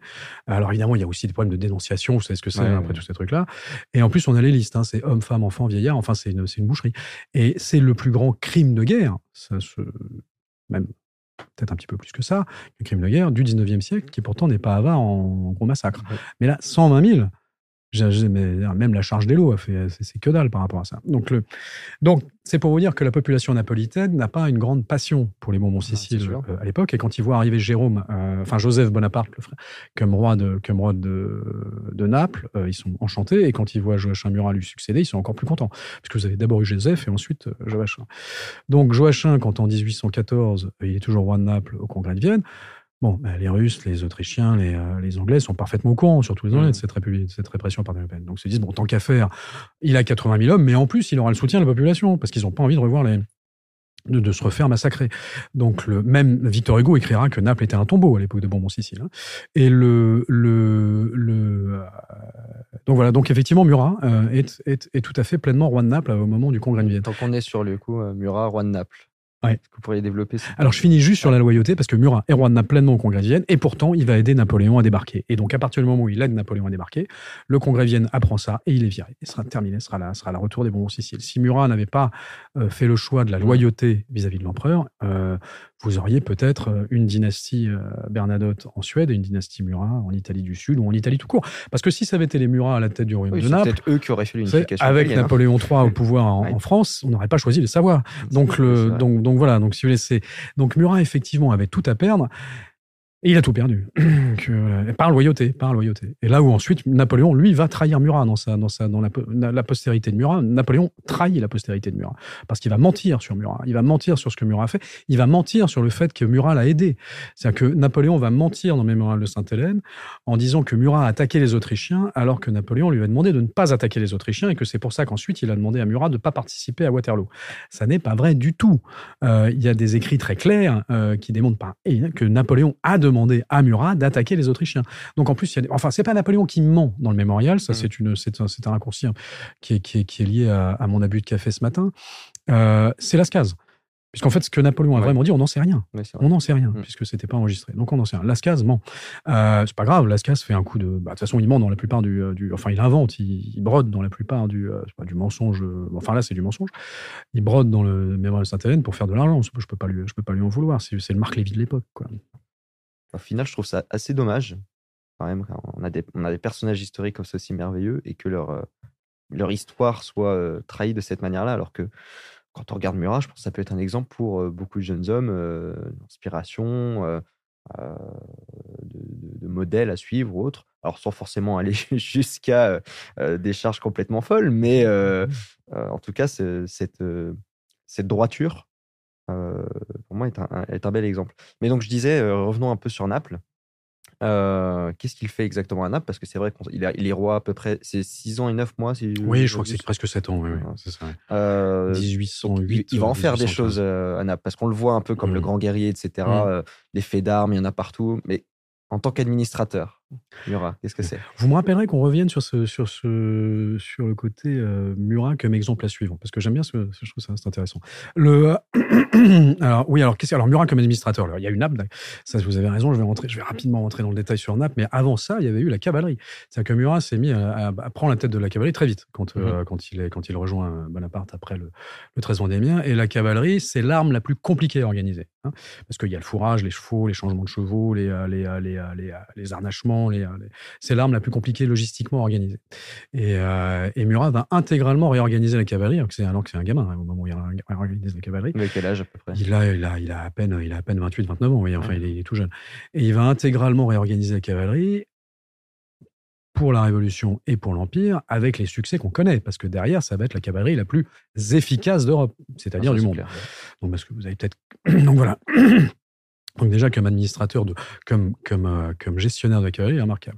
Il va être fait euh, grand-duc de Berg en 1805, si ma mémoire est bonne, 1806, ce qui fait d'ailleurs de Murat un des derniers princes du Saint-Empire romain germanique, parce que Berg est une principauté du Saint-Empire romain germanique. Donc c'est drôle d'avoir le hmm. prince Murat membre des princes du Saint-Empire germanique, parce que comme vous le savez, le Saint-Empire romain germanique sera dissous après Austerlitz. Et, euh, et, donc Murat est, est grand-duc de Berg, et là, grand-duc de Berg, il va à nouveau avoir un rôle de, il va vraiment régner sur Berg, il va régner pendant trois ans, 1805-1808, mais euh, il va tellement bien régner que la Berg, c'est en gros c'est autour de Düsseldorf, que la mairie de Düsseldorf en 2005 pour le bicentenaire de la de Murat Grand-Duc de Berg nous avait invités pour célébrer ça. On a été très très très surpris d'être invités par la mairie. Et il y a un grand portrait de Murat dans la mairie de Düsseldorf. Et pourquoi? Parce qu'en fait Murat avait remis a remis a remis d'équerre toute l'organisation économique du territoire de Berg et notamment pour tout ce qui est le textile et l'acier. C'est une des bases de la révolution euh, industrielle de la roue, le, règne de Murat euh, à Berg. Euh, quand il devient, devient roi de Naples, alors il hérite le royaume non pas des Bourbons Siciles, donc pas dans un état de, pas dans un état d'obscurantisme absolu. Il, hérite le royaume de Joseph Bonaparte, mais Joseph n'a pas vraiment réussi à faire bouger les lignes parce que Joseph s'est entouré entièrement de ministres italiens, donc en fait de ministres qui étaient totalement à la solde des Bourbons. Donc qu'est-ce que fait Murat quand il arrive? Murat d'abord, pardon, Joseph était, je vous dis une bêtise là, c'est idiot ce que je vous raconte. Non, Murat était, euh, Joseph était entouré uniquement de ministres français et euh, qui n'oseront pas euh, vraiment faire, faire, les, faire les changements qui s'imposent et ne comprendront pas les changements qui s'imposent. Murat, lui, va prendre des, des, justement à l'inverse, Murat va prendre des ministres italiens. Donc il faut les comprendre. 11 ministres, exactement. Murat a 11 ministres et sur les 11, sur les 11 ministres, il n'y a qu'un seul français, ce sera le ministre des Finances, Jean-Michel Agar, qui est, un, qui est un vieil ami de Murat, il se connaissait dans le Lot déjà. Et euh, là, Murat va complètement réformer Naples. C'est-à-dire que déjà, il va faire une énorme réforme agraire, donc il va redistribuer les terres aux paysans. Donc mmh. le règne des barons est aboli par, euh, par Murat. La féodalité qui était détruite sur le papier par Joseph sera définitivement détruite concrètement par Murat. Euh, donc redistribution des terres. Ensuite, il va assainir complètement les marais, il va, il va faire des grands travaux d'urbanisme pour euh, les questions sanitaires et de santé. Il va commencer à développer des, euh, des, euh, des dispensaires pour des soins gratuits. Donc c'est un petit peu le, les, tout, les, tout, les tout débuts, les tout prémices de la sécurité sociale. Le, le, il va complètement révolutionner l'éducation, puisque notamment l'éducation des filles va devenir obligatoire hein, et gratuite. Ah, l'éducation des filles, l'éducation des enfants sera obligatoire et gratuite. il va développer tout un, tout un, tout un, tout un, tout un monde d'université et d'enseignement secondaire à très haut niveau, puisqu'il va développer l'école polytechnique, il va développer l'équivalent d'un Saint-Cyr, il va organiser complètement l'armée et la police à Naples, intégralement. Euh, il va évidemment implanter partout le, le, le, code civil, euh, le code Napoléon. Alors il faut comprendre que le code Napoléon, dans une société ultra-patriarcale comme la société euh, du, du, royaume Naples, c'est une révolution, parce que d'un seul coup, les... on dit que le code Napoléon est misogyne. Alors pas du tout. par rapport à l'époque, pas du tout. Le, code Napoléon, par exemple, c'est égalité parfaite d'héritage entre les garçons et les filles. Mmh. C'est impensable à l'époque dans toute l'Europe, si vous voulez. Bah là, c'est le code Napoléon qui l'implante. Donc, le, donc en fait, il va libérer, il va libérer le semi-servage dans lequel étaient les paysans. Il va, il va totalement euh, libérer, émanciper la, la population. Il va mettre fin à la, au banditisme qui était le banditisme de la mafia calabraise, la Ndrangheta, qui est aujourd'hui la mafia la plus, la plus, euh, la plus dangereuse et la plus puissante au monde et en Europe, puisque c'est elle qui contrôle, qui a le monopole du trafic. Depuis qu'on a, depuis qu'on a détruit la Cosa Nostra, c'est vrai que. Ouais, ils ont, ils ont le monopole du trafic de cocaïne en Europe, donc ils ont une. Et alors pourquoi est-ce que, alors que Murat l'a détruite, ils existent encore Tout simplement parce qu'elle s'est réfugiée en Sicile. Quand Murat prend le royaume de Naples et de Sicile, il y a la Sicile qui est occupée par les Anglais et qui, qui protège les Bourbons-Sicile, donc la famille royale. Et euh, Napoléon refuserait toujours à Murat qu'il attaque et qu'il prenne la Sicile. Pourquoi? Parce que Napoléon, contrairement à ce qu'on dit, n'était pas du tout un vat en guerre. Et Napoléon a cherché tout, tout, le long de son règne à faire la paix avec les Anglais. Mmh. Et donc attaquer les Anglais en Sicile, ça favorisait pas les dialogues de paix. Donc Murat n'a jamais pu attaquer la Sicile. Donc quand le royaume du Murat s'effondre, la, la, la, les, euh, les, Bourbons reviennent avec euh, les Anglais et évidemment derrière toute la criminalité revient euh, dans la dans la c'est pas du fait des Bourbons que la criminalité revient hein, c'est que la criminalité s'est réfugiée en Sicile. Euh, donc Murat c'est un, c'est une révolution complète de Naples complète. Et en plus il a il a il hérite d'un royaume qui est très largement déficitaire il va rendre un royaume à l'équilibre. Alors qu'il avait un impôt, il avait un impôt impérial à payer à l'empereur, il avait, mmh. enfin, il rend un royaume à l'équilibre. Donc, il va complètement développer aussi tous les arts, l'artisanat. Ça, c'est grâce à sa femme. Sa femme a été une très grande reine de Naples. Hein. Caroline, j'oublie d'en parler, mais ça a été une, ça a été une immense. d'artisanat. Euh, je ne sais pas si c'est lié, mais j'ai fait le lien là directement dans la tête euh, entre les tenues de Joachim Murat et le fait que là, Naples, aujourd'hui, c'est le, monde de la mode euh, masculine, c'est Naples ah, plus belle cravate, euh, le ah textile, etc. Euh. Alors, alors figurez-vous qu'il y a effectivement sans doute un lien. Ça mériterait, le, ça mériterait, une, ça mériterait d'être validé par, euh, par une thèse d'un étudiant bah d'université. il y a quelqu'un qui nous écoute qui veut creuser le sujet. il y a sans doute un lien parce que effectivement les Murins ont beaucoup développé la mode. à Naples, ils ont énormément développé la mode, la joaillerie, l'artisanat d'art, notamment le, le, corail, etc. Et encore aujourd'hui à Naples, quand on, quand on s'habille pour aller en soirée, on dit qu'on s'habille à la Mura. Donc à la Mura ah en fait. à la Mura. Et et euh, c'est le, c'est le, donc ça, ça existe encore. Donc oui, c'est possible, c'est très possible, c'est une bonne remarque. Il y avoir des c'est très possible, mm. c'est une bonne piste à creuser. Et, euh, et, euh, et, voilà, non, non, ça a été un, ça a été un remarquable roi Naples et qui est, qui est encore aujourd'hui adoré par les historiens napolitains. La population napolitaine, mm. comme toutes les populations aujourd'hui, n'a plus aucune conscience de son histoire, puisque mm. la destruction de l'éducation nationale n'est pas juste une spécialité française. C'est vrai dans tous les pays européens. Et particulièrement les, les, Napolitains, parce que effectivement, eux, à l'unification de l'Italie, c'est plus. L'unification, ah oui, c'est une conquête du Nord. Bien sûr. Euh, enfin, conquête du Sud par le Nord. Euh, qui après vont faire un véritable travail de sape de l'histoire. Euh. Alors le rôle de Murat dans l'histoire italienne, dans l'histoire italienne actuelle, c'est qu'il est à l'origine de l'unité italienne, puisque c'est le premier à se battre et c'est le premier à, faire, à faire comme chef d'État la défense de l'unité de l'Italie. Donc l'Italie unifiée et république aujourd'hui salue Murat comme étant à l'origine de l'impulsion de l'unité italienne, la fameuse déclaration de Rimini, euh, qui a lieu en mai 1815 euh, et qui est encore apprise aujourd'hui dans toutes les écoles italiennes. Donc, euh, donc italien, le, un, un seul cri souffle du détroit de Syracuse aux, confins de la, des Alpes, c'est l'unité de l'Italie. C'est une sublime déclaration évidemment en italien, puisque Murat parlait italien et napolitain parfaitement, contrairement à moi, ce qui est une honte. Et le, euh, et le, le, donc il, a, il est surtout à l'origine de l'unité italienne. Donc vous voyez ce, ce, ce, personnage qu'on essaie de montrer que mettant fils d'aubergiste, soudard, un peu mmh. idiot, qu'on voit dans la série Napoléon euh, de Clavier. La série est pas mal, mais Murat on le fait vraiment passer pour l'abruti, le chien d'attaque. Tu sais, il est tout le temps à côté de Napoléon et c'est quasiment allez, allez, attaque. Enfin, c'est vraiment, c'est, c'est, absolument ridicule. Alors, c'est pas du tout la réalité. C'est que c'est un personnage beaucoup, beaucoup plus complexe que ça, parce que c'est une gigantesque bête de guerre. C'est probablement la plus grande machine à tuer de l'Empire. qui en a connu de nombreuses. C'est ça qui m'impressionne, Et- c'est le, le lien, enfin, il a le physique et euh, le mental, quoi. Enfin, c'est vraiment euh, euh, Platon l'aurait adoré. Ah mais C'est- je, je pense que ça devait créer quelque chose de très particulier de voir ce Murat qui est comme, qui est comme une bête de guerre ultra violente, quelqu'un de, de- Ouais. de vraiment absolument impitoyable sur le champ de bataille, très beau gosse, avec des grands yeux bleus plutôt très épanoui, très poète. Toujours il, bien écrivait, habillé. il écrivait des poèmes. Donc il devait y avoir une espèce de truc très contradictoire, il y avait des- une injonction contradictoire quand on le voyait arriver. C'est un type extraordinairement dangereux, d'une euh, hyp- hyper violent, très dangereux. Je pense qu'il devait, je sais pas si ça flirtait avec la psychopathologie, mais sans doute euh, pas loin quand il était sur les champs, de bataille, et qui, euh, et qui en plus était, un vrai poète, un, vé- un- un véritable, un véritable littéraire. Vous savez qu'Alphonse de Lamartine considère Murat comme une plume perdue de la littérature française. Donc, pour le gros abruti Soudard, fils d'aubergiste, on est, on est quand même très très loin de la réalité dépeinte par le, par le, euh, par le mémorial de Sainte-Hélène et par les, et par les historiens de la Troisième République. Et Joseph de Maistre, Joseph de Maistre est un, est, un, est un des grands penseurs de la contre-révolution française. C'est un royaliste hardcore qui déteste la Révolution française. Joseph de Maistre, dans ses correspondances, dit de Murat qu'il est le plus grand seigneur d'Europe. Donc, il disait, donc, qu'est-ce c'est- une telle, telle de contre-vérité sur Murat. Donc c'est très compliqué de concevoir un personnage comme Murat, parce que c'est une espèce de bête de guerre, c'est un administrateur génial, c'est un type très chic type, parce que ça on le sait par, son, par sa correspondance, on sait qu'il faisait très attention à toutes les demandes que lui faisaient ses soldats ou les trucs pour les, pour pour les, aider, à, pour les aider à trouver un poste, pour les aider à donner de l'argent, et donner de l'argent aux, veuves de guerre. il n'a pas arrêté sur ses cassettes personnelles de, de, de, de, bah, le cas du général Dumas. Ouais, ouais, c'est vrai. Il a payé, il a payé le- le- la retraite du général Dumas et euh, toute la, toute la, toute la, toutes les études, enfin jusqu'à la fin de ses jours.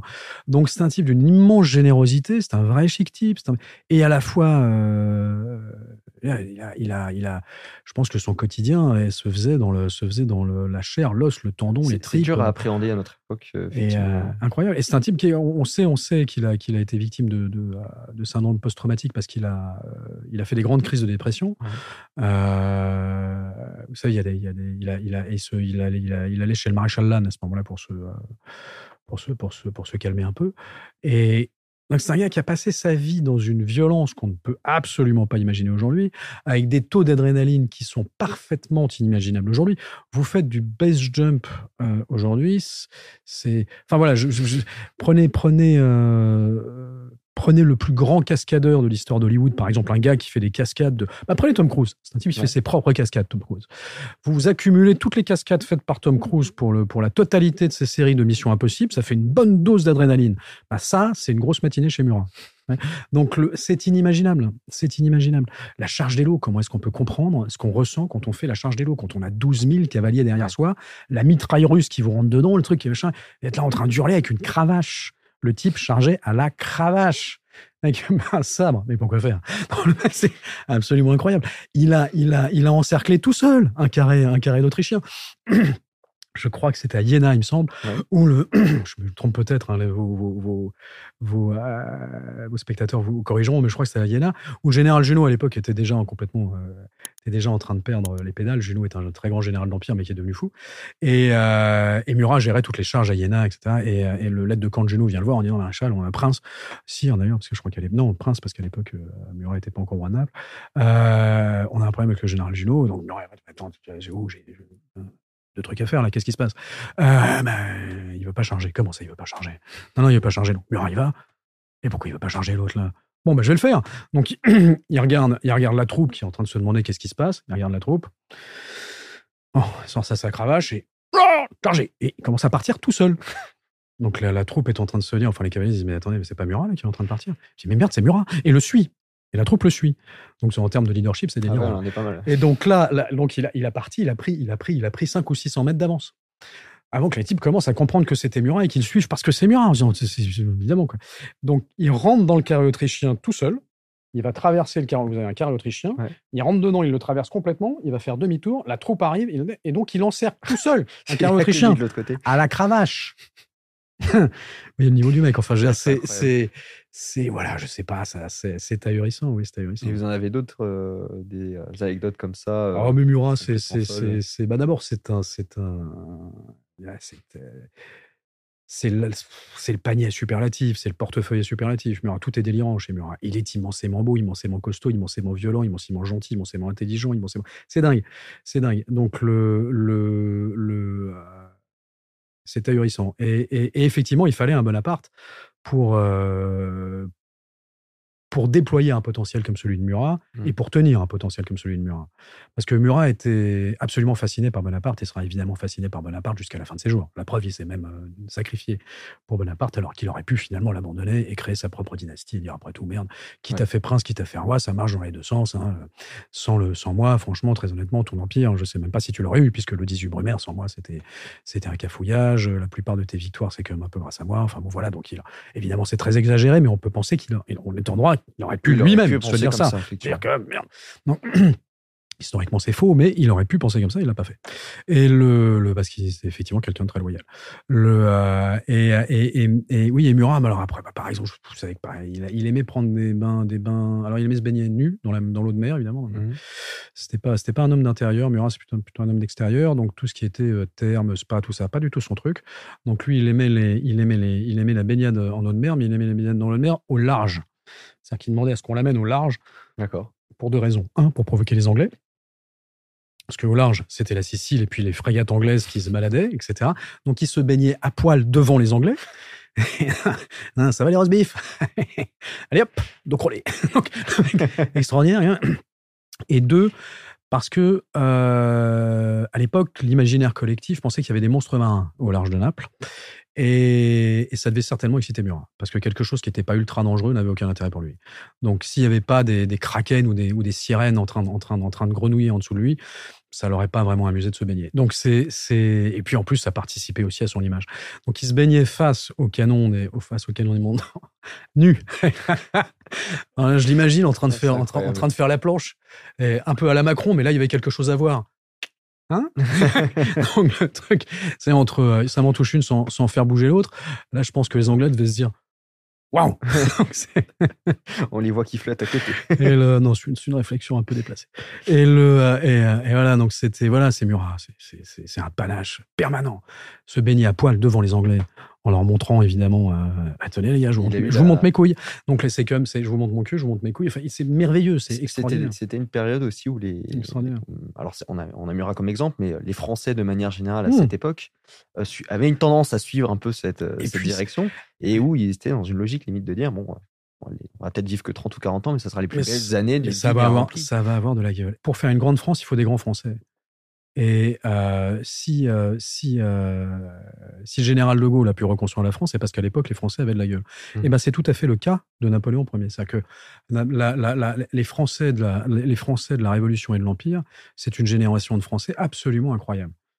Parce que vous pouvez avoir le meilleur chef de, chef de l'État que vous voudrez, l'homme providentiel, ça ne marche pas s'il n'y a pas le peuple providentiel.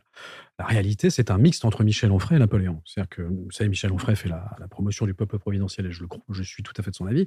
Mais il faut un vrai, un vrai, un vrai, un vrai, un vrai gouvernant. Il faut quelqu'un qui soit un vrai chef d'État. Un élément catalyseur. Il faut un euh. catalyseur, exactement. Il faut une, il faut un prisme hein, qui, qui, permet de, de, transformer cette lumière blanche en, en superbe, en superbe, en superbe explosion de lumière. C'est exactement ce qu'a été Napoléon Bonaparte pour cette France et ces Français extraordinaires. Donc évidemment, Murat est euh, un, des, un des plus beaux épiphénomènes, un des plus beaux, un des plus beaux exemples de ces très grands Français. Mais dans le domaine des sciences, il y en a eu plein.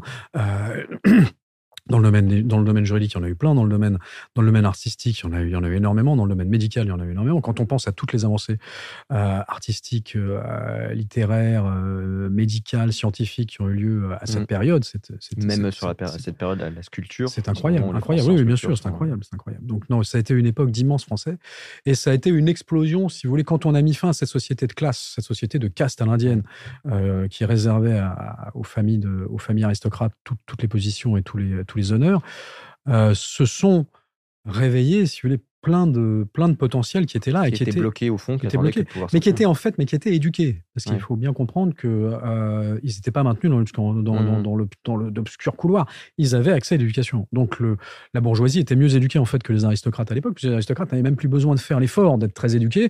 Donc la bourgeoisie, elle, s'éduquait très bien. Et même la petite bourgeoisie, même la petite paysannerie. Donc on est, ils étaient tous très éduqués. Donc vous avez, vous avez des, quand on prend les, quand vous prenez les frères et sœurs Bonaparte et les Murat, qui d'un seul coup prennent toutes les cours d'Europe. Il mmh. remplace tout le monde. tout le monde. Donc, tous les, les, Habsbourg et tout, tout ça dehors.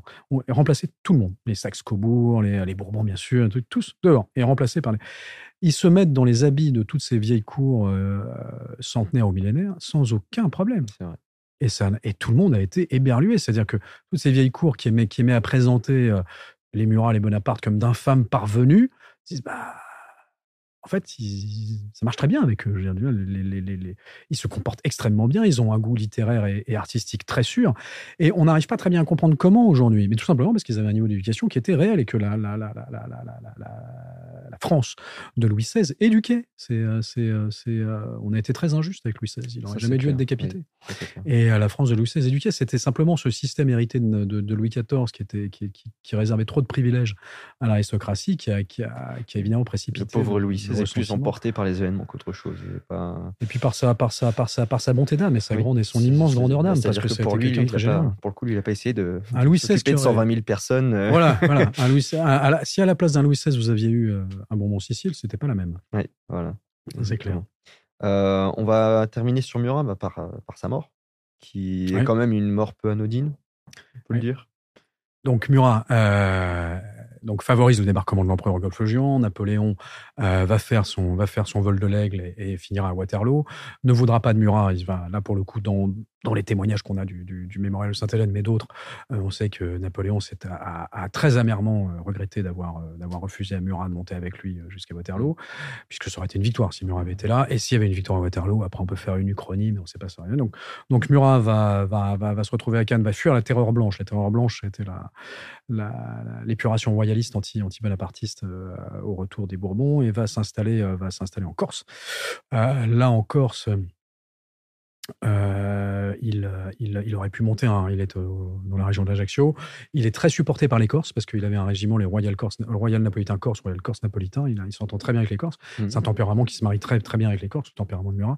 Et, euh, et, et, là, les Corses, il aurait pu envisager de faire un royaume de Corse, qui aurait, ce, qui aurait été, ce qui aurait été assez marrant, parce qu'il aurait fait un royaume de Corse, qui aurait fait un pied de nez à la restauration et qui aurait pu ouais, coopérer avec, avec d'autres puissances à l'époque. Mais il décide que non, il faut tout de même qu'il récupère son royaume de Naples et décide de faire un débarquement à Naples.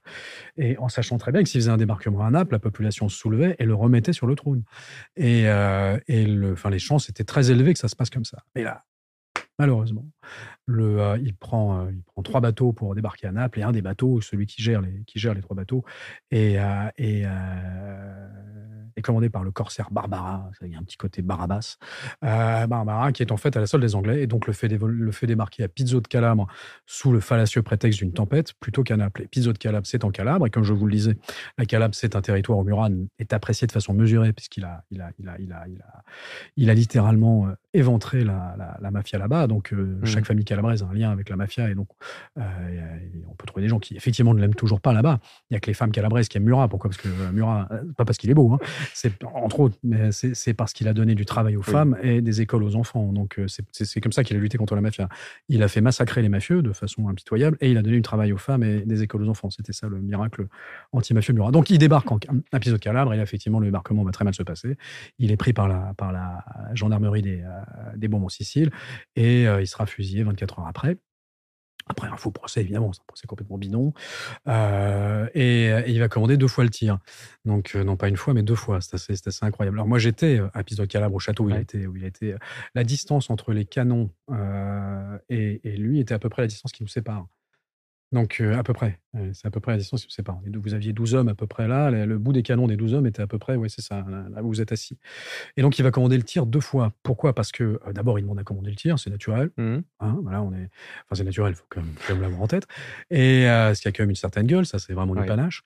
Et il va leur demander de. Il va leur demander, voilà, donc, armée, en joue, feu. Et la première fois, les types sont tellement impressionnés qu'ils tirent autour. C'est incroyable. Et ils tirent autour. Et, et, et donc, il faut comprendre qu'il prend toute la fumée du tir aussi, dans les yeux, etc., etc. Donc c'est quand même un truc un peu. Donc là, il les regarde. Ou là, je rôde un peu, mais il les regarde. Il leur dit bon les gars, fumez une cigarette, comptez jusqu'à 120, on leur fait. Et euh, donc maintenant vous vous détendez. Et il recommande le tir. Et il dit à cette fois-ci, cette fameuse phrase viser au cœur, épargner le visage. Et là, donc là, tire, boum, là, il est, euh, il est touché par les, il est touché par les balles. Il est toujours pas mort c'est l'incroyable puissance d'exister dans mmh. Murat, c'est que malgré 12 balles dans la peau, il est toujours pas mort. Et c'est le, et c'est le commandant du peloton euh, qui va le, qui va l'achever de deux balles dans la tête. Alors ça, c'est la, c'est la version qu'on a de, des, des, des, euh, des Calabrés de Pizzo de Calabre. Parce que à Pizzo de Calabre, là où il a été, euh, là où il a été exécuté, abattu, assassiné, euh, la population en est encore, a encore un sentiment de culpabilité. C'est très étrange, mais la population a encore un très grand sentiment de culpabilité par rapport à ça. Et sur le château où il a été, où il a été enfin la forteresse où il a été abattu, vous avez une plaque commémoratif qui dit euh, là a été a été a été assassiné le roi Murat prince glorieux devant la vie euh, et euh, qui était absolument qui, qui, était absolument impavide devant la mort et qui a été tué par le régime par le régime fou des Bourbons le régime Insano mmh. par un régime Insano la, la commune de Pizzo en éternel regret et il y a, y, y a un côté vraiment de contrition catholique par rapport à un péché commis face à un tel prince de la vie et la population encore aujourd'hui se sent coupable et donc il y a tout un bouche à oreille c'est la même population mmh. cet épisode Calabre depuis 200 ans ah, bah, pratiquement la même et il y a un bouche à oreille sur ceux qui étaient présents euh, lors de la lors de la lors de l'exécution de Murat. Parce qu'il y a plein de versions sur l'exécution de Murat. Celle-là, c'est celle que m'ont raconté les habitants de Pizzo de Calabre. Donc je pense que c'est la c'est celle qui est la plus proche de la réalité, puis celle qui correspond le plus d'ailleurs au personnage de Murat. Après, vous avez Alexandre Dumas qui, dans son bouquin, explique qu'ensuite on a coupé la tête de Murat, mais là c'est pas possible. C'est deux balles dans la tête, ça sert à rien de lui couper la tête parce qu'il est méconnaissable. Pour amener la, sa tête tranchée à Bonbon Sicile, pourquoi? Pour qu'il puisse démontrer que Murat était mort. Pourquoi? Parce qu'il y a eu beaucoup d'aventuriers à l'époque qui se faisaient passer pour Murat et qui soulevaient les populations dans le, dans le, dans le nord du royaume de Naples et qui en fait organisait des pillages. Parce que en dehors de la Calabre, dans la Calabre, hein, c'est vraiment c'est le pied de la botte. Tout le reste, Murat était absolument adoré. Donc, le, donc il y en a plein qui sont fait passer pour Murat. Et donc, et donc de fait, Alexandre, Alexandre, Dumas dit que pour faire, euh, pour calmer les populations qui se faisaient bluffer par des escrocs, par, par, des, par des imposteurs, il aurait eu la tête de Murat sur son. Bon, c'est évidemment pas le cas. Euh, ça, c'est probablement. en fait, ça m'étonne qu'à moitié que Murat soit adoré dans cette zone de l'Italie, parce que connaissant un peu le sud d'Italie, il est l'image ah même. Bah, ça marche parfaitement. c'est parfaitement. Ça, ça, ça, ça, match absolument. Et, euh, et euh, c'était le destin de l'envoyer là. Ah oui, c'était parfait. C'était parfait. Non, non, absolument. Euh, il, est, et il est enterré où Alors, il est enterré à Pizzo de Calabre. Donc, à Pizzo de Calabre, vous avez une basilique qui est la basilique Saint-Georges. L'ironie de l'histoire veut que la basilique Saint-Georges était, en, était en, en, cours de finalisation quand Murat devient roi de Naples et qui va financer la, justement dans son dans le cadre de sa lutte contre la mafia, il s'est beaucoup appuyé sur le sentiment catholique, en expliquant que cette histoire d'honneur des Calabrais, c'est complètement ridicule. Comment est-ce qu'on peut dire qu'un criminel a un sens de l'honneur? Le fameux les hommes d'honneur, c'est complètement grotesque. Les hommes d'honneur, c'est pas les c'est pas les mafieux, c'est nous. Donc et, et le, le, donc, il a beaucoup financé la construction d'églises, etc., Et notamment la basilique Saint-Georges à Naples, il l'a financé sur ses deniers à lui. Et il est enterré là-bas. Il a été à Saint-Georges, pas à Naples, pardon, à Pizzo de Calabre. Et donc, il a été, il a été tué, enterré dans la basilique à Saint-Georges, épisode Calabre. Quelques, quelques dizaines d'années après, il y a eu une épidémie de choléra. Donc, euh, tous les corps du choléra ont été mis dans la même basilique et ensuite recouverts de chaux. Donc, résultat, on ne sait plus du tout où est le corps de Murat parce qu'il y a ah. eu des centaines de corps enterrés, plus de la chaux. Ça fait une espèce de grosse soupe. Donc, c'est impossible de retrouver les restes de Murat. Il y a une association sur place qui, euh, qui passe son temps à essayer de trouver les restes de Murat et qui veut faire des tests ADN avec nous. c'est parce que tu viens de sortir une molaire de n'importe où que j'ai fait un test ADN parce que tu viens de... Non, c'est même pas en rêve. Donc, le, on va reprendre un petit peu sur Murat, puis après on va avancer quand même euh, sur, euh, bah, sur le reste de la famille. Alors évidemment, on passera pas 45 euh, minutes sur chacun, sinon on n'aura jamais fini l'émission. mais on, va s'attarder un peu plus sur comment est-ce qu'on peut récupérer Murat personnellement dans sa vie personnelle. Parce que c'est ce qu'on se disait dans la pause, c'est que, voilà, par exemple, s'identifier à Napoléon, c'est très compliqué, il est limite divinisé, mmh. donc on peut pas trop. Alors que Murat, c'est il a il, a une vie complètement folle, mais d'un certain côté, on se dit qu'aussi, bah, on peut s'en inspirer. Mmh. Alors, je partage tout à fait cette analyse, Clément, parce qu'effectivement, si vous vous prenez pour Napoléon, vous êtes bon pour la chlorazine à haute dose vous allez être, vous allez être enfermé dans une chambre capitonnée dans l'aile psychiatrique du zoo de Vincennes. Enfin, c'est votre seul destin possible. en revanche, vous pouvez vous prendre pour Murat et puis vous pouvez effectivement vous identifier à Murat. Alors, on a des, euh, on parlait de ça, mais effectivement, il y a des cas de. Moi, je trouve qu'il y, y, y, a des personnes qui sont tout à fait dans cette mentalité muratesque ou muratiste. C'est par exemple, vous avez euh, les commandos marines, les, euh, les, les, forces spéciales, le, service action de la DGSE, tout ça, le GIGN. C'est des profils très muratesques, très muratistes. ça, c'est pour l'aspect militaire. Murat aujourd'hui serait commando, parachutiste ou pilote de chasse. le, le... Après, dans le, dans le, dans le, dans le monde civil, les grands entrepreneurs, les grands capitaines d'industrie, c'est très, très, très murassien. De, euh, par définition, c'est entrepreneurial comme profil, par mmh. définition. Euh, c'est un, un profil aussi qui, par définition, est au service de la de la de la de, l'intérêt général que Murat ça a vraiment été toujours un, un soldat de l'an 2 euh, émerveillé par, par, par, par, les idéaux de la, de, la, Révolution, qui ne sont pas les soi-disant valeurs de la République. On ne sait plus ce que ça veut dire, les valeurs de la mmh. République. Les idéaux de la Révolution, c'était de, c'était surtout de l'Empire. C'est très simple, on peut garder ça en tête. Ça, c'est pour le coup, ça a le mérite d'être, d'être très facile. C'est de, de faire de la France le phare de l'émancipation, euh, la mesure de la grandeur et les talons de la gloire. Voilà. C'est mmh. exactement ce que voulaient faire Murat, ce que voulaient faire les Français à cette époque-là. C'est aussi, c'est aussi, je pense, une, un objectif que devraient s'imposer tous les, tous, les tous les gouvernants, présidents, gouvernements français, mais ça fait un certain temps qu'ils s'imposent exactement l'inverse. c'est un peu dommage. En revanche, ça, c'est, c'est vous retrouvez beaucoup des profils très murassiens dans l'armée, vous retrouvez des profils murassiens dans, le, dans certains personnages de haute fonction publique, notamment dans la diplomatie. Il y a des profils très murassiens. Je me rappelle notamment de, euh, de, de l'ambassadeur de France euh, en Afghanistan. Euh, il y a eu deux ah ambassadeurs de France en mmh. Afghanistan absolument remarquables. vous avez François Richier et, et, David Martinon, qui ont des profils très murassiens dans, le, dans, leur, dans leur capacité à aller au contact, à aller à, faire des choses avec beaucoup, beaucoup de panache. François Richier faisait du bouscachi avec le fils du, grand, du commandant Massoud dans le Panchi. Hein. C'est mmh. non nul. Là où l'ambassadeur des États-Unis restait planqué dans sa, dans sa zone verte. Euh, D'ailleurs, de manière générale, les soldats français ont contact euh, avec la population. Absolument, sont directement en contact là où les autres sont plutôt plutôt tendance à s'enterrer dans leur casemate ou dans leur char d'assaut. Et, euh, et le, donc voilà, donc d'un point de vue d'un point de vue, oui, oui la, diplomatie, il y, a des, il y, a des, vrais il y a des vrais profils murassiens. une fois de plus, l'entrepreneuriat, l'industrie, il y a des profils vraiment murassiens. Et oui, on peut se, on peut se. C'est en fait l'idée, c'est vraiment que c'est le c'est le c'est pratiquement un moto un peu à la SAS, c'est-à-dire qui ose gagne, c'est-à-dire d'abord doute et ensuite ose. Mmh. Truc, c'est et, et, je pense que le qui ose gagne, alors ça va, ça va vous donner, euh, ça va vous donner un écho étrange au tonton flingueur. Les cons ça ose tout, c'est même à ça qu'on les reconnaît. Mais euh, mais pour le coup non, parce que qui ose gagne, je suis plus sur mmh. le, je suis plus sur le sur le truc du qui ose gagne. Quelqu'un d'extrêmement audacieux. extrêmement audacieux, l'audace, de l'audace, toujours de l'audace, encore de l'audace, Danton. Et, euh, et oui, vraiment c'est ça, c'est l'audace. Et, et c'est très drôle parce que toutes les personnes qui ont des réussites personnelles hein, suffisamment suffisamment étonnantes pour qu'on leur demande le secret de leur réussite toutes, toutes, toutes, sans exception, disent à chaque fois vivez vos rêves. Hein. Ce qui ne veut absolument rien dire. C'est complètement bidon, cette histoire de vivre vos rêves. Simplement, toutes, toutes, toutes, à un moment, se sont dit ok, c'est de la folie furieuse, mais euh, j'ai qu'une vie, quoi, j'essaye. Et, euh, et, donc, c'est de l'audace. C'est mmh. vraiment de l'audace. Après, vous transformez ça en vivez vos rêves pour que ça puisse être diffusé sur Disney. Mais, la, la, réalité, c'est qu'à un moment, il faut avoir un peu cette, ce, ce, ce, petit, ce petit instant de, de folie et de et de euh, et d'audace et de panache ah voilà, je vais le faire. Et c'est ça qui fait les grands capitaines d'industrie, c'est ça qui fait les grands succès, c'est ça qui fait les grands succès individuels dans tous les domaines. Mmh. Donc, euh, voilà. Ce qui est aussi merveilleux avec sa vie, qui... alors ça, euh, faut avoir les, euh, les, faut avoir les, les couilles. Je vais être vulgaire, mais pour le pour le faire, c'est c'est que sa vie, c'est une véritable épopée. donc, on, on, peut aussi faut oser après hein, le, faire. Alors rien, qui ose gagne. Euh, c'est vraiment oser essayer de faire de sa vie une épopée et se dire je ne regrette rien, j'essaye. Alors je suis d'accord avec vous. D'ailleurs j'avais écrit ça dans une préface. C'est marrant que vous preniez ce terme-là parce que j'avais mis le, la, la, leçon donnée par Murat, c'est que chacun transforme sa vie en destin et ce destin en épopée.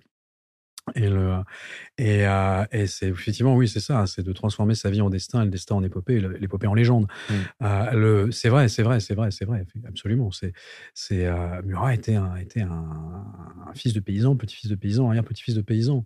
Et, mais ce qui a fait la différence, c'est, c'est pour ça, c'est vraiment important, c'est que la, la, grande chance de Murat, en dehors de cet incroyable caractère personnel. Le contexte qui, évolue.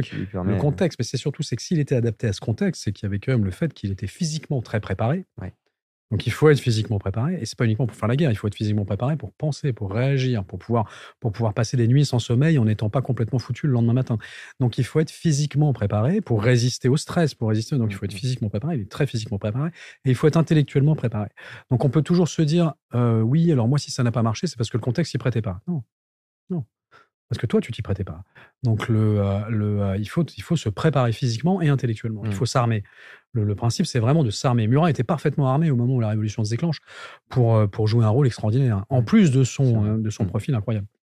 Et la plupart des personnes de l'époque, d'ailleurs, avaient un petit peu ce, cette capacité d'armement. C'est important que vous, vous mettiez l'accent aussi là-dessus, sur le côté physique et mentale. Et mentale, ah, bien sûr. Que très souvent, il y, y, en a, y en a beaucoup qui oublient l'autre partie. Quoi. Alors, vous, avez, vous, avez des, vous avez des cas extrêmement rares où le côté mental est tel que le côté physique. Euh, vous avez des Stephen Hawking, où le type, il est. Mm. il est, Après, lui, c'est malgré lui. Et, et, et, et, avec, un, avec, une, avec un physique plus que diminué, réussi à produire une pensée et, des, et, un intellect qui est, qui, est, qui, est, qui est, universellement reconnu comme absolument génial. Génial, pas au sens où, mon Dieu, ce type est un génie. C'est un vrai génie.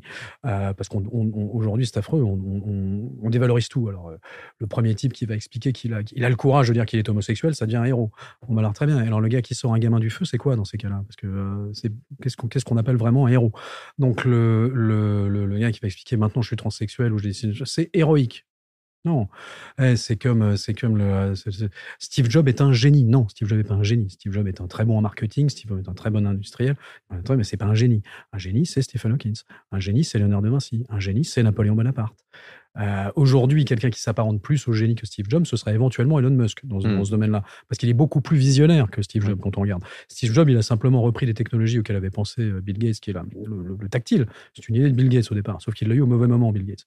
Euh, ben, Steve Jobs a, eu cette intuition presque artistique de, de, le lancer au bon moment. Là Bill Gates, c'est pas un génie. Et, Elon Musk, on peut le dire, il a, hmm. c'est une épopée.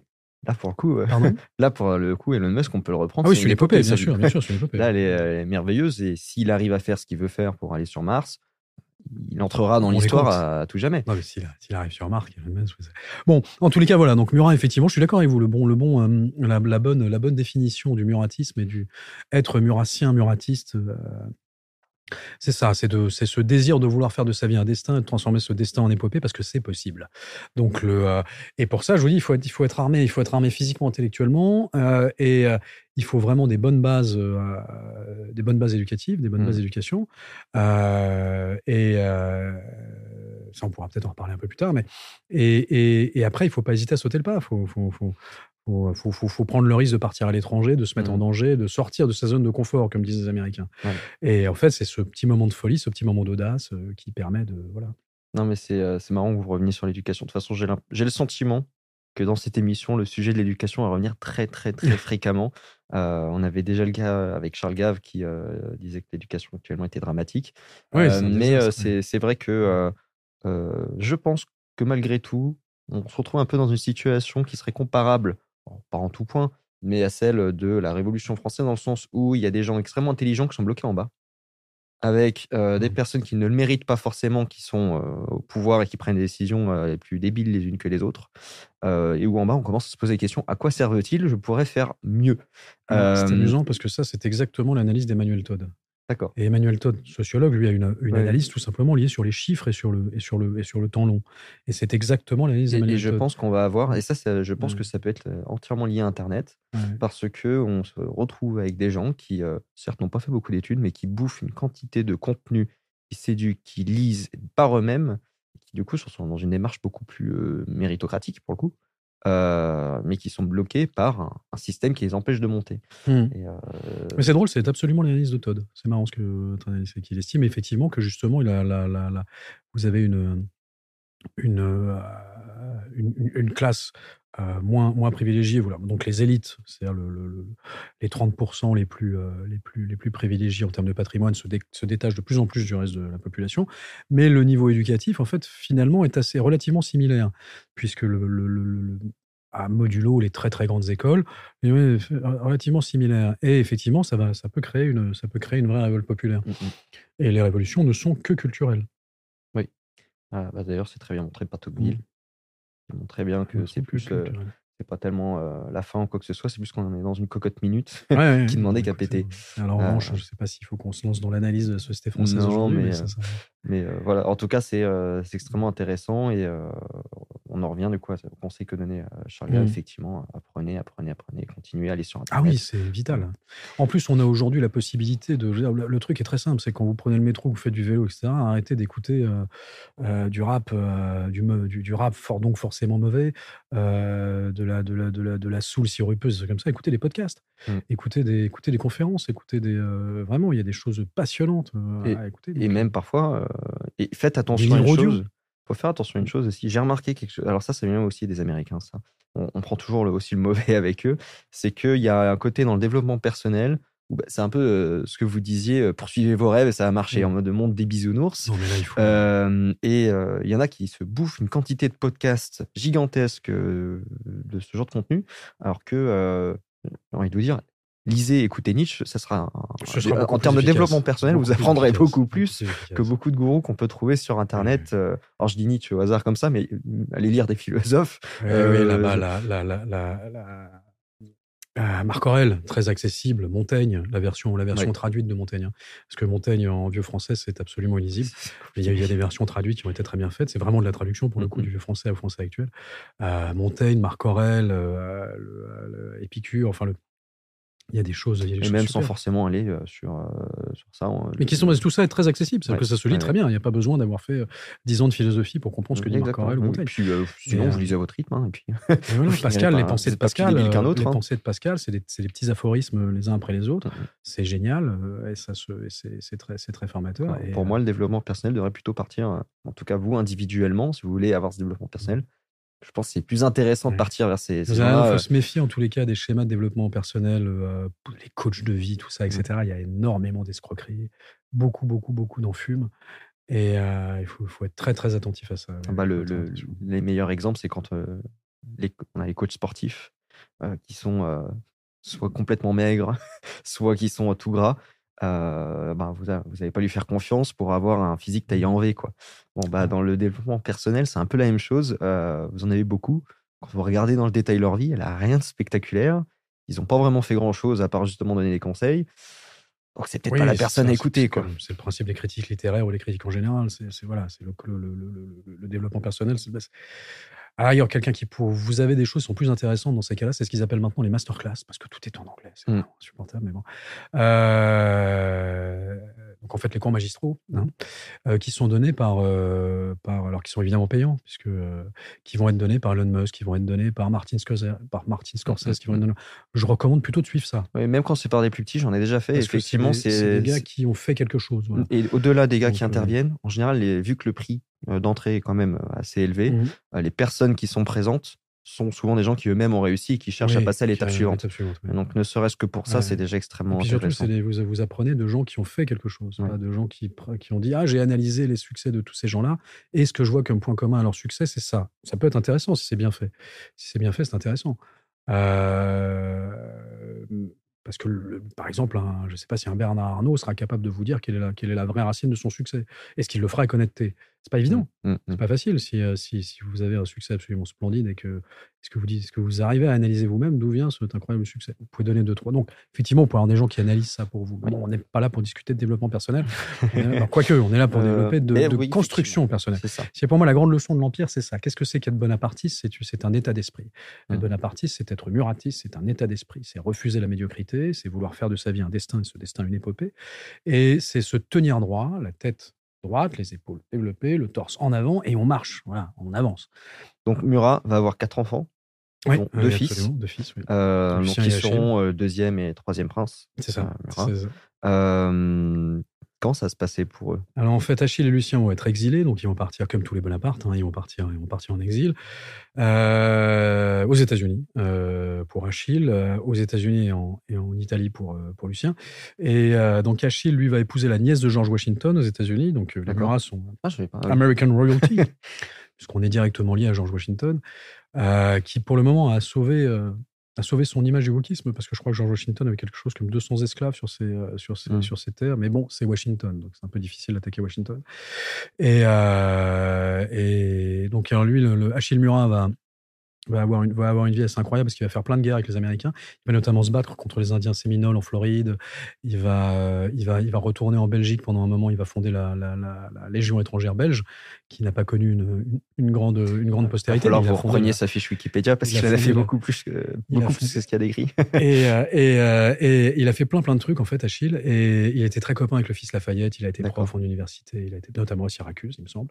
Et, euh, et donc il est mort aux États-Unis et il est enterré avec sa femme, euh, qui est donc la nièce de George Washington, à Tallahassee, en Floride. Mais lui n'aura pas eu d'enfant. Pas d'enfant. Il n'y a pas eu de postérité, il n'y a pas eu d'enfant. Donc le, donc, le, donc le titre passe à son frère Lucien. Mmh Lucien, qui lui, sous le Second Empire, sera député puis sénateur, hein, si, si, je ne me trompe pas. Lucien et Napoléon III s'entendent pas hyper bien parce que Lucien avait, avait envie de reprendre le, trône de Naples, c'est-à-dire en, en, complète contradiction avec la volonté de son, du roi Murat qui lui voulait une unité Italie, une, Italie unifiée, pardon, une unité italienne. Et, euh, et Napoléon III, lui, veut faire l'unité d'Italie. Donc euh, Murat qui veut reprendre le trône de Naples, ça l'arrange pas. Et donc ça va un peu fâcher Napoléon III avec, euh, avec les Murats. Ce qui va rétablir le, lien entre Napoléon III et les Murats, c'est que le fils de Lucien, donc celui qui sera le quatrième prince Murat, donc le deuxième Joachim, vous avez Joachim Ier, Achille, oui, parce qu'il y a le premier Joachim, donc, euh, mais après il y a Achille Lucien, qui du coup, euh, dans prénom rapport, et depuis, euh, l'aîné à chaque fois s'appelle Joachim. Tous les aînés, tous les chefs de famille, tous les chefs de maison s'appellent Joachim, mais depuis le, depuis Second Empire, en fait. Et donc, moi, donc, techniquement, je suis Joachim 7. Ok. Et, et, mon fils sera Joachim 8. C'est le dixième prince Murat, mais il sera, le, il sera mmh. Joachim 8. Et le. le et, enfin, Joachim, marrant de dire ça. Et la, la... Oui, alors Joachim II, donc le, petit-fils de Murat, était le meilleur ami du prince impérial. Mmh. Et, euh, et, il était euh, général des guides de la garde. Alors, les guides de la garde, donc, il s'est battu partout. Il a fait toutes les guerres de l'Empire jusqu'au Mexique. Il euh, été avec MacMahon en Kabylie. Absolument, oui, oui il, a, il, a, il, a, fait des choses absolument incroyables. Euh, le, alors, moi, j'ai noté MacMahon en Kabylie, en 59, il est à Magenta et Solferino. Ouais, euh, et puis après, bon, la fatidique année 1870. Et, euh, et, il était général des guides de la garde. Les guides de la garde, ça va être les ancêtres de certaines unités commando aujourd'hui. Et, euh, ah, c'est l'époque où on crée le 13e régiment de dragons de parachutistes. Dragon, général dragon de l'impératrice, pardon, le 13e régiment de dragons de l'impératrice, qui deviendra lui le 13e RDP, régiment de force spéciale bien connu, avec le premier PIMA. Et. Et d'ailleurs, la princesse Napoléon est toujours la marraine du 13e RDP encore aujourd'hui. Enfin, aujourd'hui, maintenant, c'est l'actuel prince Napoléon, Jean-Christophe, mon cousin Jean-Christophe. Et, et, oui, donc, bon, donc le, le, Joachim IV, lui, est un très grand ami du prince impérial, fait des guerres absolument splendides. C'est même lui qui va récupérer le corps du prince impérial quand il reviendra. Euh, ce que je, moi, je considère, mais certainement à tort, je pense que le prince impérial a été assassiné, euh, que c'est une, c'est une, une, une, une mise en scène, enfin, c'est une mise en situation qui a permis de faire tuer le prince impérial dans les guerres aux Zululand. Ça me paraît. Hmm. C'est comme, comme, Napoléon III qui va être opéré de la, qui va être opéré de la maladie de la pierre en Angleterre et qui va mourir de cette opération. Je sais qu'il y avait une vague entente cordiale entre la France et l'Angleterre, mais bon. Il faut jamais trop se fier aux Anglais. Je pense que c'est pas mal de se débarrasser une bonne fois pour toutes des Bonaparte. Bon, ils s'en sont pas débarrassés une fois pour toutes, puisqu'il reste un prince Napoléon.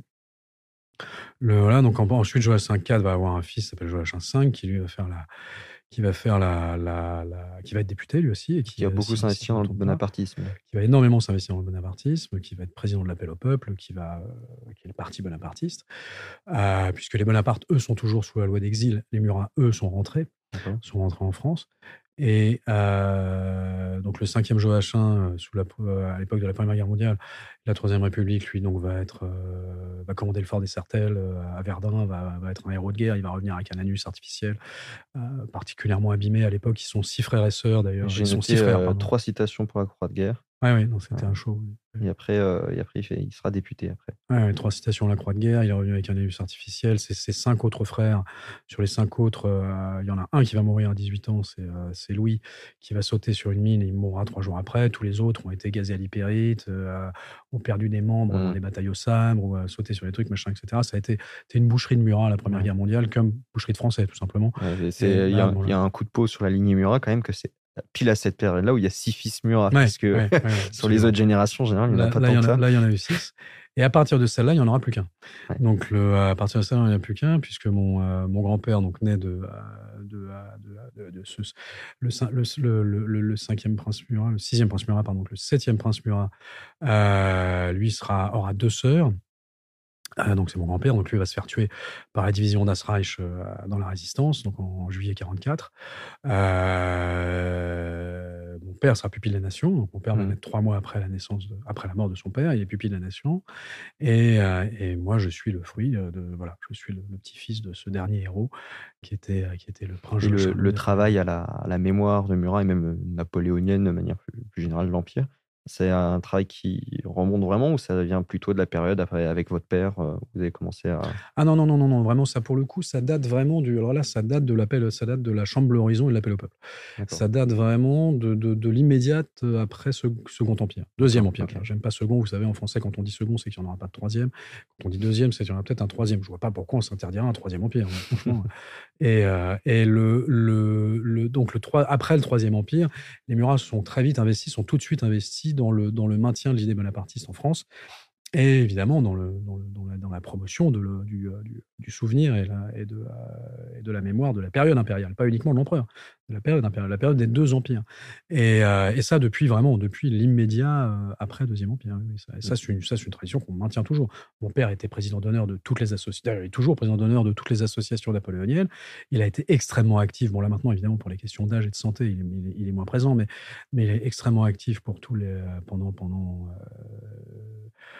donc, 60 ans, euh, parce que mon père lui est né pupille de la nation. Oui, il, a, il, a, été prince Murat toute sa vie. Suite, Moi, je suis toujours pas prince Murat. Moi, je, je, serai, je serai le prince Murat à la mort de mon père, euh, mm. le plus tard possible. Mon père était prince Murat dès sa naissance, donc euh, il est prince Murat absolument toute sa vie. Et, et à partir de 20, 20, 22 ans, il a commencé à vraiment reprendre un peu les choses en main en termes de mémoire impériale. Et il a, je me rappelle très bien, moi, j'ai toujours grandi avec mon père qui, un week-end sur deux, allait faire une commémoration. il, a, il a pas eu de difficulté à faire le passage en, puisque lui, effectivement, pupille de la nation. Je suppose que les, les, les générations précédentes, bah, la transmission se faisait euh, naturellement. Non, parce qu'il avait des oncles, il a eu la chance d'avoir des oncles, il a eu la chance d'avoir les oncles Charles, Louis, euh, Charles et Louis, les, qui ont. Qui ont euh, oui, c'est surtout l'oncle Charles et l'oncle Louis qui ont, qui ont vraiment pris sous l'oreille, et le prince Napoléon. Le prince Napoléon qui était. Euh, feu le prince Napoléon, le prince euh, Louis-Napoléon Bonaparte, qui était le. Qui était le parce que mon, mon grand-père est mort dans la résistance et il a amené le prince Napoléon dans la résistance. Et donc, ils, sont, ils, étaient, ils étaient très amis, ils étaient compagnons d'armes. Et mon grand-père, lui, s'est fait tuer. Le prince Napoléon a fait une très belle résistance et s'en est sorti vivant. Et derrière, il a pris sous son aile le prince Murat, le fils de son compagnon d'armes. Et, euh, et, donc, il y a eu transmission. Non, non, il y a eu transmission. Il ne l'a pas éduqué, il l'a pris sous son aile protectrice. Il a éduqué ses enfants, le prince Napoléon. Mmh. Ah, mais c'est euh, un peu une grande famille, quoi. Vous... Ah oui, oui, oui, non, non, le, on s'entend dans l'ensemble plutôt très bien. Oui. Ok. Et euh, donc, euh, bah, en, en, parlant d'éducation, votre enfance, est-ce que vous, avez une éducation Alors, moi, j'ai, moi, j'ai, bah, c'est vrai que c'est une génération que vous n'avez pas forcément connue, mais euh, donc moi, j'ai été, j'étais, j'étais le fils de parents 68 arts, donc, euh, donc les enfants, tu sais, que connaissez ce film, hein, tout le monde n'a pas eu la chance d'avoir des parents communistes. Donc là, c'est tout le monde n'a pas eu la chance d'avoir des parents mitterrandistes. Et le, le, le euh, donc c'était la génération, moi, c'était la génération où mon petit chéri, le plus important, c'est que tu sois heureux. Bon, mmh. ça marche pas, ça. Vous ne savez pas ce que ça veut dire être heureux quand vous avez, quand vous avez 12, 13, 14, ouais. 15 ans, ça ne sert absolument à rien. Vous avez besoin d'être guidé clairement, vous avez besoin d'avoir une limite droite, une limite gauche, etc. etc. Donc ça, c'est le plus important. Donc j'ai été élevé avec beaucoup de bienveillance. Là, je, je euh... Mais alors, pas vraiment dans les meilleures années. C'était, alors d'abord, moi j'ai fait beaucoup de pensions parce que euh, mon père était un passionné d'art contemporain, donc il a, il a tout vendu, toutes les, toutes les, toutes les collections euh, napoléoniennes pour acheter de l'art contemporain, les l'appartement à Paris, tout, il a tout, il a, il a tout balancé pour, pour acheter. Il était très en avance sur son, sur son époque parce que l'art contemporain à l'époque n'était pas. Euh, et, euh, et, donc, il a acheté des collections d'art contemporain. Il a ouvert un musée euh, dans le Val d'Oise. Mmh. Et, euh, et, donc, moi, j'ai grandi dans le Val d'Oise, dans ce qui, ce qui allait devenir ensuite les, grands, les, grands, les, les grandes cités champignons un peu partout. Et euh, donc, j'ai connu de très près le, le, le, le, le, le monde des cités pavillonnaires et le monde du, de, de, de de ce qu'on peut appeler le lumpen prolétariat français blanc. Mmh. Et euh, qui, euh, vous étiez à 30 km de Paris et la situation n'était pas drôle du tout. Hein. Donc, le, euh, et, et ça, ça, ça, ça, voilà, ça m'a permis d'être un peu moins déconnecté que la moyenne. Mmh. Et ensuite, j'étais envoyé en pension tout simplement parce que mes parents ont divorcé. Donc, on m'a mis, on m'a mis en pension et j'ai fait 7 ans de pension. Après, j'ai complètement raté mes études puisque quand je suis arrivé en fac, on m'a appris que la fac, les cours n'étaient pas obligatoires. Salut Et euh, On va être nombreux dans ce cas-là. plus jamais vu. Donc j'ai rattrapé mes études en courant euh, beaucoup beaucoup plus tard, mmh. euh, grâce à une, valor une valorisation d'acquis professionnel. Et ensuite, je suis même arrivé jusqu'en doctorat à la Sorbonne, doctorat que je n'ai pas validé, mais j'étais comme, avec beaucoup de fierté, j'ai ma carte de doctorant à la Sorbonne, le labo numéro 101, je crois, du CNRS en géographie politique. Et euh, donc j'ai fait mes études ensuite après à, à Assas et à Panthéon-Assas. Et vous avez euh, été cascadeur? Non, non, non, non, non. Alors j'ai fait de la cascade. Ouais. J'ai pas été cascadeur. J'ai beaucoup trop de respect pour la profession de cascadeur. les, les cascadeurs sont, sont, les gens qui vivent de la, de la profession Mhm. de cascadeur. J'ai jamais été payé pour faire de la cascade. Non, j'ai travaillé avec un cascadeur qui s'appelle. Richard Douyeb, si, ma, même si j'espère que je j'écorche pas son nom, euh, dans le cadre de formation. Et j'ai fait 6 mois, de 6, 7, 8 mois de, de, de, de, de cascade bagarre et de cascade voiture avec lui. Donc vous savez, les, les fausses, les fausses batailles et les, quand vous faites, enfin, les faux coups de poing Mhm, et quand oui. vous faites renverser par des voitures et puis quelques sauts de hauteur, etc. etc. Ça faisait partie de mes. Moi, quand j'étais petit, j'avais quatre vocations. Je voulais être, je voulais être policier, cascadeur, euh, correspondant de guerre ou, parachutiste. C'était mes quatre vocations. Et euh, voilà. Et euh, bah, pa- pa- parachutiste, vous, final. Alors, ça, c'est fait. Ça, j'ai fait parachutiste. Ouais, j'ai fait parachutiste militaire. J'ai fait le 4e bataillon à Saint-Cyr pendant mon service professionnel, mon service militaire. Après, je, je suis entré au 14e régiment parachutiste de commandement et soutien et ensuite au 1er régiment parachutiste d'infanterie de marine. Et pour le premier PIMA, j'ai fait une saison au Kosovo. Et Mhm. euh, voilà. D'accord. Et ça, vous en tirez quoi de cette période au Kosovo euh? Ou même d'ailleurs, de manière générale, Alors moi, période dans l'armée moi, j'encourage, j'encourage tout jeune garçon, euh, tout jeune garçon à passer par une période militaire. C'est vraiment, vraiment structurant. Euh, le, le... Alors moi, à titre personnel, en plus, c'était d'autant plus important que quand vous êtes le, quand vous êtes l'héritier d'un nom euh, que vous demandez forcément, mais qu'est-ce que j'ai fait pour mériter ça? Donc, euh, Mm. dans le sens, vous avez un vrai, vous avez un vrai syndrome d'imposture. Vous sentez vraiment un imposteur de ce nom-là. Ouais. Attendez, quand on voit Murat, tout ce qu'il a fait, ensuite tout ce qu'ont fait mes grands-parents, machin, etc., etc., vous avez un Oui, ils vrai d'imposture. résistants, euh, général. euh, Comment vous faites pour, Ouais. pour, pour, pour, pour, pour, porter les bottes et l'habit pour, pour vraiment vous glisser dans la peau d'un prince Murat, pour vous sentir prince Murat sans vous sentir euh, imposteur et escroc. Euh, donc moi, là, le fait d'avoir fait un service militaire et ensuite des périodes militaires très sérieuses, puisque euh, parachutiste, officier, force spéciale, euh, c'est ça qui m'a permis de, voilà, de, de prendre pleinement possession de, voilà, de, de, de- du, sentiment de, du sentiment de futur prince Murat. Après, chaque prince Murat l'a géré comme il a pu. Mon père, lui, n'a pas fait l'armée, donc euh, je, je sais, il a, il a, lui, il l'a vécu d'un point de vue plus, je pense, plus culturel, Mm. euh, avec sa passion pour l'art contemporain. Mais, mais le, le, euh, mon grand-père, lui, est mort dans la résistance, donc le sujet se pose pas. Et euh, donc chacun, mais en revanche, que moi j'en tire, c'est que c'est que l'école, l'école 1 militaire, la formation militaire pour tout jeune garçon, jeune garçon, c'est de 17 à 30 ans. hein. Euh, on n'est pas, on est, on est, on est jeune jusqu'à 35 aujourd'hui. hein. Euh, ça ne peut lui faire que du bien euh, de, de, de, de, faire une petite formation militaire, je dirais d'au moins au moins 5-6 mois, des classes quoi, parce que Mm. ça vous, ça vous, ça vraiment. Ça va faire de toi un homme, mon fils, non, mais ça vous apprend la- l'autodiscipline, le respect de soi-même, le fait de se raser tous les matins, le fait de se lever tous les matins tôt, de faire son lit au carré, de faire du pas cadencé, d'aller faire des efforts, des, des, des, des, des, marches côtes, des trucs comme ça. C'est extrêmement pénible, mais c'est extraordinairement formateur. À l'époque du service militaire, euh, c'est ma grand-mère qui m'a raconté ça. Elle me disait quand on avait nos enfants qui partaient euh, faire le service militaire, on elles avaient entre, elles, les, les femmes, avaient tendance à dire j'ai un enfant qui est parti et un homme qui est rentré. Ah oui, Euh. parce qu'on apprend, on apprend en fait le respect de soi-même et le sens de la dignité. C'est quelque chose, c'est pas, c'est pas du tout intuitif. hein, le- Mm, si mm. vous laissez, vous laissez un, vous, vous regardez les enfants sauvages, hein, ils n'ont pas une tendance à se raser le matin, les mecs. Quand Mm. on les cadre, les cadre enfants sauvages, on les retrouve en train de se rouler dans leur propre déjection. euh, vous savez, les fameux enfants élevés par des animaux. Oui. Euh, c'est- pas du tout intuitif de se respecter de, de, de, devant un C'est même sentiment plus loin que ça. J'avais vu euh, il y a une expérience qu'avait fait alors, à l'époque de l'URSS en Roumanie, où ils avaient fait une expérience vraiment affreuse, où ils avaient mis euh, bah, plein d'enfants euh, dans, une, alors, je sais pas, une pièce, un, dans un hôpital, Mhm. et euh, ils s'en occupaient pas. Juste, ils, euh, ils leur donnaient de quoi manger, et puis ils se Mhm. démerdaient. Et ils savaient même pas marcher.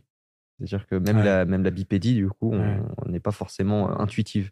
Ah non, c'est la, le, le- le- fabrication de, de l'être humain se fait par, par mimétisme. ouais. D'où le fait que les enfants sont influençables jusqu'à très tard. Mm. D'où le fait que la pub peut facilement influencer les enfants.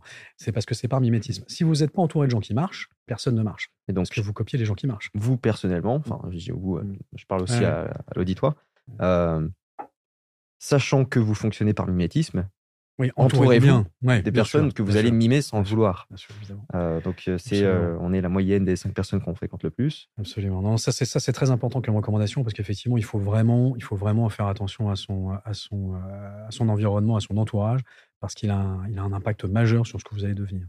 Moi j'ai été moi j'ai été fabriqué par six personnes Hmm. honnêtement qui m'ont qui m'ont influencé. Ils en ils s'en sont même pas rendus compte, qui ont une influence majeure sur moi. Donc le le, le voilà, c'est sans ces six personnes. Si c'est pas trop indiscret, c'est qui, qui, ces personnes? J'ai un de mes oncles, le, mmh. comte Olivier Pastré, qui a eu, un, qui a une, qui a une, un impact majeur sur moi. J'ai une, une, infinie tendresse, une infinie tendresse pour lui. J'ai le parrain de ma fille, Christopher Murray, qui est mort malheureusement, qui a eu une, qui a une, c'est un Écossais, qui est un ancien SAS, qui a eu des, qui a eu des, qui a, qui a malheureusement fait un, fait un, fait un arrêt cardiaque. Et, et, voilà, pour les, pour les autres, par discrétion, je, non, je comprends tout à fait. donc ensuite, vous avez été dans l'industrie de la défense? Alors après, en fait, par, un peu par, un peu par, par, par chance, parce que je me suis retrouvé dans le dans l'industrie de la défense, tout simplement parce que ils se sont dit un gars qui est le prince Murat, qui a fait les forces spéciales, et, enfin les forces spéciales, qui était dans la réserve hein, des forces mmh. spéciales. Hein. Je n'ai pas du tout subi la formation et, les fameuses, la fameuse marche glorieuse du premier PIMA, machin, ça je l'ai pas fait. Hein. J'ai fait des trucs commando, mais qu'on fait euh, au service militaire. Et, euh, et la, la, la enfin qui a un tampon fort spécial et qui, et qui, qui a été au Kosovo, qui en plus est le prince Murat, je pense qu'il saura parler à des, ministres de la Défense sans, sans, être mal à l'aise. Donc ça a beaucoup favorisé mon, mon, recrutement dans le, dans le, monde de la défense. Et, et à partir de là, oui, j'ai fait beaucoup de, de ventes de, de solutions d'armement à l'étranger pour, le, pour, la, pour, les, pour, le, pour l'armement français, strictement français, uniquement français. Après, pour les solutions de lutte antiterroriste. Et j'ai été expatrié sept ans en Inde pour mettre en place l'état, l'état civil biométrique indien. Donc, on a pris les dix doigts, les deux yeux et le mmh. visage de 1 milliard 350 millions d'Indiens. C'est, c'est le plus gros exercice technologique de, du, du, début du 21e siècle. C'est français. D'accord. Euh, et c'est très typique, ça, parce que les journaux français n'ont pas parlé du tout. Les journaux anglo-saxons n'ont pas arrêté de, de, chanter les louanges des technologies ah françaises. Oui, bien sûr. Il y a eu vaguement un article dans le Figaro dans le, et, dans, et, dans, et dans la Tribune. Le reste, non. C'est très, très curieux. énorme réussite technologique française. C'est le groupe Safran qui a fait ça. Et euh, le The Economist, je crois, a comparé euh, cette réussite technologique à l'envoi du premier homme sur la Lune. Hum. Parce qu'aller aller, aller, euh, aller, prendre les empreintes digitales, les deux doigts et les deux yeux de tous les Indiens et émettre un numéro, un numéro unique qui est, une sacrée utile et qui ensuite fonctionne où que vous soyez pour avoir un compte en banque, pour machin, etc. C'est délirant. C'est français, c'est la France qui a fait ça. Et mais bon, on est dans un espèce de masochisme gaulois depuis. Je dirais, c'est pas Mitterrand, parce que Mitterrand, a toujours refusé la repentance, c'est Taubira et Chirac. Mmh. Depuis Taubira et Chirac, on est dans un majestisme gaulois complet, et ces deux-là portent vraiment euh, une responsabilité lourde sur l'effondrement de la, de la, du, sentiment de, du sentiment de fierté nationale. Et euh, c'est normal, on a besoin de se sentir fier quand on, quand on veut faire nation. Mme Taubira et M. Chirac ont, ont, favorisé le fait que la fierté nationale était une honte. C'est ce qu'ils ont favorisé en faisant de la repentance à haute dose. Mmh. Et, euh, et, donc en, en en diabolisant la fierté nationale, ils ont vraiment, ils ont vraiment, vraiment beaucoup abîmé euh, la prospérité de la France et son rang comme puissance. Ça, ils, ils, en sont directement responsables, alors à mon sens. Hein. Alors qu'on est naturellement très chauvin et si c'est brossé dans le bon sens. Euh, oui, bien sûr. ils en sont, ils en sont. Et Taubira et Madame Taubira et Monsieur Chirac sont très directement responsables de ça. Je pense que dans les personnes qui nous écoutent là, il doit y avoir deux catégories de personnes. Il y a ceux qui sont en train de se dire euh, quelle chance il a d'avoir cet héritage. Et puis il y a ceux qui disent quelle malédiction. Euh, comment vous le vivez ça? Non, c'est, je vous dis, c'est pas, pas très compliqué. À partir du moment où vous faites ce qu'il faut pour lutter contre ce sentiment d'imposture et que vous vous débarrassez de ça de mmh. façon positive, vous vous rendez compte de l'immense fierté que c'est, enfin, de l'immense honneur que c'est. quand l'histoire de France est la plus belle histoire de, nationale qui existe. Il n'y a pas plus belle histoire nationale que l'histoire de France. On a tous les pays, il y a des pays qui ont des histoires superbes. L'Espagne a une histoire incroyable, l'Angleterre a une histoire incroyable, euh, l'Allemagne pas. Ça dépend des périodes. c'est quand, même une certaine histoire. L'Italie a une histoire incroyable. Euh, la Chine, l'Inde, enfin, on a des histoires incroyables. Comparé à l'histoire à l'histoire de France, c'est euh, c'est Picsou Magazine. Quoi. Hmm. Donc le, le non, l'histoire de France, c'est absolument démentiel. Donc quand vous avez la chance de représenter une portion de cette histoire absolument incroyable, et en plus la portion la plus glorieuse à mes yeux, qui est la portion du Premier Empire, hmm formidable. Non, non, c'est extraordinaire. Alors, c'est plus difficile quand vous êtes une fille. Je veux dire pourquoi? Parce qu'en fait, là, c'est pas lié au, c'est pas lié au, euh, au fait que vous représentez le Premier Empire ou une partie de l'histoire de France, c'est le fait que vous portez un titre qui est le titre de princesse. Et euh, ça, c'est un, un, sujet intéressant. Peut-être que Stéphane Edouard pourrait, pourrait, pourrait, pourrait, regarder ça de plus près. Pour le coup, j'aime bien ce que fait ce garçon. Euh, le, le, vous savez, c'est ce youtubeur euh, sociologue analyste qui fait des, qui mmh. fait des analyses sur le sur les. Et là, il, je trouve qu'il fait très bonnes analyses. Et là, il y a un truc qui est intéressant sur le sur la position féministe, néo-féministe, etc. C'est euh, c'est qu'on met dans le biberon des petites filles le fait qu'elles sont des princesses, toutes. Donc vous êtes toujours la princesse de votre papa. C'est ma petite mmh, princesse, machin, etc. Disney a joué un rôle énorme là-dedans. Donc Disney nous a donné à nous, prince, le rôle de prince charmant, c'est parfait, c'est super, nickel, aucun problème. Et de chevalier, grâce à grâce à la table ronde, Ivanhoe, machin, etc. Le prince, c'est le chevalier en armure. Voilà. Ou dans le, dans le pire des cas, il, combat le dragon sur un cheval blanc. Pour un garçon, c'est parfait. Euh, pour une fille, en revanche, il y, a, une, relation de compétition par rapport au regard du père. Mmh. Puisque la, la, fille est la petite princesse de son papa. Donc, quand elle est en classe avec une vraie princesse, c'est-à-dire avec une princesse, euh, effectivement, historiquement, c'est une princesse, ça va créer un ressentiment, une jalousie. Et euh, c'est très difficile. Moi, j'ai beaucoup beaucoup d'amis et de nièces et de, et de cousines qui, dont, dont leurs petites camarades se sont rendus compte, ont découvert qu'elles étaient princesses en, petite classe, qui ont vécu un enfer. Les petites filles entre elles sont épouvantables, les adolescentes entre elles sont épouvantables, et il y en a qui en ont souffert. Alors que chez les petits garçons, c'est plus dans de l'admiration. C'est pas là-dessus, non, mais surtout c'est pas là-dessus qu'on se. Je, mmh. je, vais faire des. Euh, vous allez, vous allez me dire que je fais des, je fais des, des, raccourcis, euh, des raccourcis genrés abominables, mais les, mais les garçons se, s'évaluent pas par rapport au titre, euh, par rapport au titre aristocratique dans la cour de, dans la cour de récréation. Que vous ayez un ami qui soit le comte de machin, vous en foutez complètement, c'est pas votre problème. C'est, c'est, c'est. Alors si lui est assez, est assez stupide pour vous embêter avec ça vous allez vous foutre de sa gueule. Mais sinon, sinon il y a des gens qui finissent par s'en prendre une. Si, voilà, si vous embêtez pas avec ça, personne va l'embêter avec ça non plus. Alors qu'entre petites filles, si dans l'imaginaire, c'est tel le truc d'être la marquise, la comtesse, euh, mmh. et surtout la princesse, qu'il va y avoir une rivalité qui va s'établir et qu'il peut y avoir des vraies méchancetés, des vrais coups, des, vrais coups de vache, etc., etc. Et je veux dire que moi, je, le sais de première main pour avoir quatre sœurs, euh, beaucoup de cousines et quelques amies princesses. Quand le titre est découvert, elles veulent jamais que les gens le sachent. Jamais, jamais, jamais, jamais. Elles essayent de le masquer à chaque fois, à chaque fois. Donc euh, voilà, donc pour elle, c'est pas vraiment une fierté, c'est vraiment un poids. Et, euh, euh, vous avez assez peu de princesses qui le vivent vraiment bien. Les princesses nées princesses, hein, j'entends pas, mmh. qui le vivent vraiment bien parce qu'elles ont dû le vivre depuis petite fille. c'est difficile, petite fille, hein, quand on découvre que vous avez le titre de princesse. À partir de, à partir de 8-9 ans, c'est difficile. Ok. vous êtes papa? Oui, oui, oui. J'ai une euh, fille et un garçon. Ils ont quel âge? Alors, j'ai une fille de 22 ans, Elisa, et, euh, et un garçon qui a 16 euh, mois. D'accord. Mmh. Et vis-à-vis de votre fils, mmh. en termes de bah, d'héritage, etc., vous avez des attentes particulières? Vous, vous gérez comment ça? Ah, alors déjà, je vais le laisser être un petit garçon normal jusqu'à ses, jusqu'à ses 8-9 ans, hein, à peu près. Après, ce sera un, ce sera ce sera un pensionnat militaire russe. Ce sera non non. Après, il va, je veux qu'il ait une formation militaire. Il faudra qu'il passe par une période militaire. Ça, parce que ça pourra que l'aider mmh. Euh, à se à se à, endosser l'habit de futur prince Murat, c'est absolument vital. Mmh. Sans formation, sans avoir un petit, une petite touche militaire, c'est pas possible d'être le prince Murat. Vous pouvez pas. Pas Mais pour vous, c'est une évidence pour vous qu'il il devra endosser cet habit. Il euh faudra qu'il fasse euh, soit une période de réserve opérationnelle un peu sérieuse, soit éventuellement une, petite école militaire qui t'ensuite à pas rentrer dans l'armée. Hein. Moi, j'ai personnellement jamais voulu entrer dans l'armée. Hein. Euh, j'ai une grande admiration pour, pour l'armée, les armées, la chose militaire et, et les militaires, mais j'ai jamais été tenté par le fait d'intégrer l'armée. Ça m'a jamais euh, le, il faudra que mon fils passe par une, période militaire. Il faudra qu'il. Après, le, moi, je, moi, je me suis intéressé à Murat et, et, au Premier Empire, en fait, finalement, assez tard, parce que quand vous, quand vous en prenez beaucoup, euh, matin, midi et soir, petit, moi, je me rappelle, mon père nous, nous en parlait énormément. Mmh. Et comme disait aujourd'hui, en fait, il nous saoulait avec ça. Et il, il, jouait son rôle. Mais c'était un peu trop.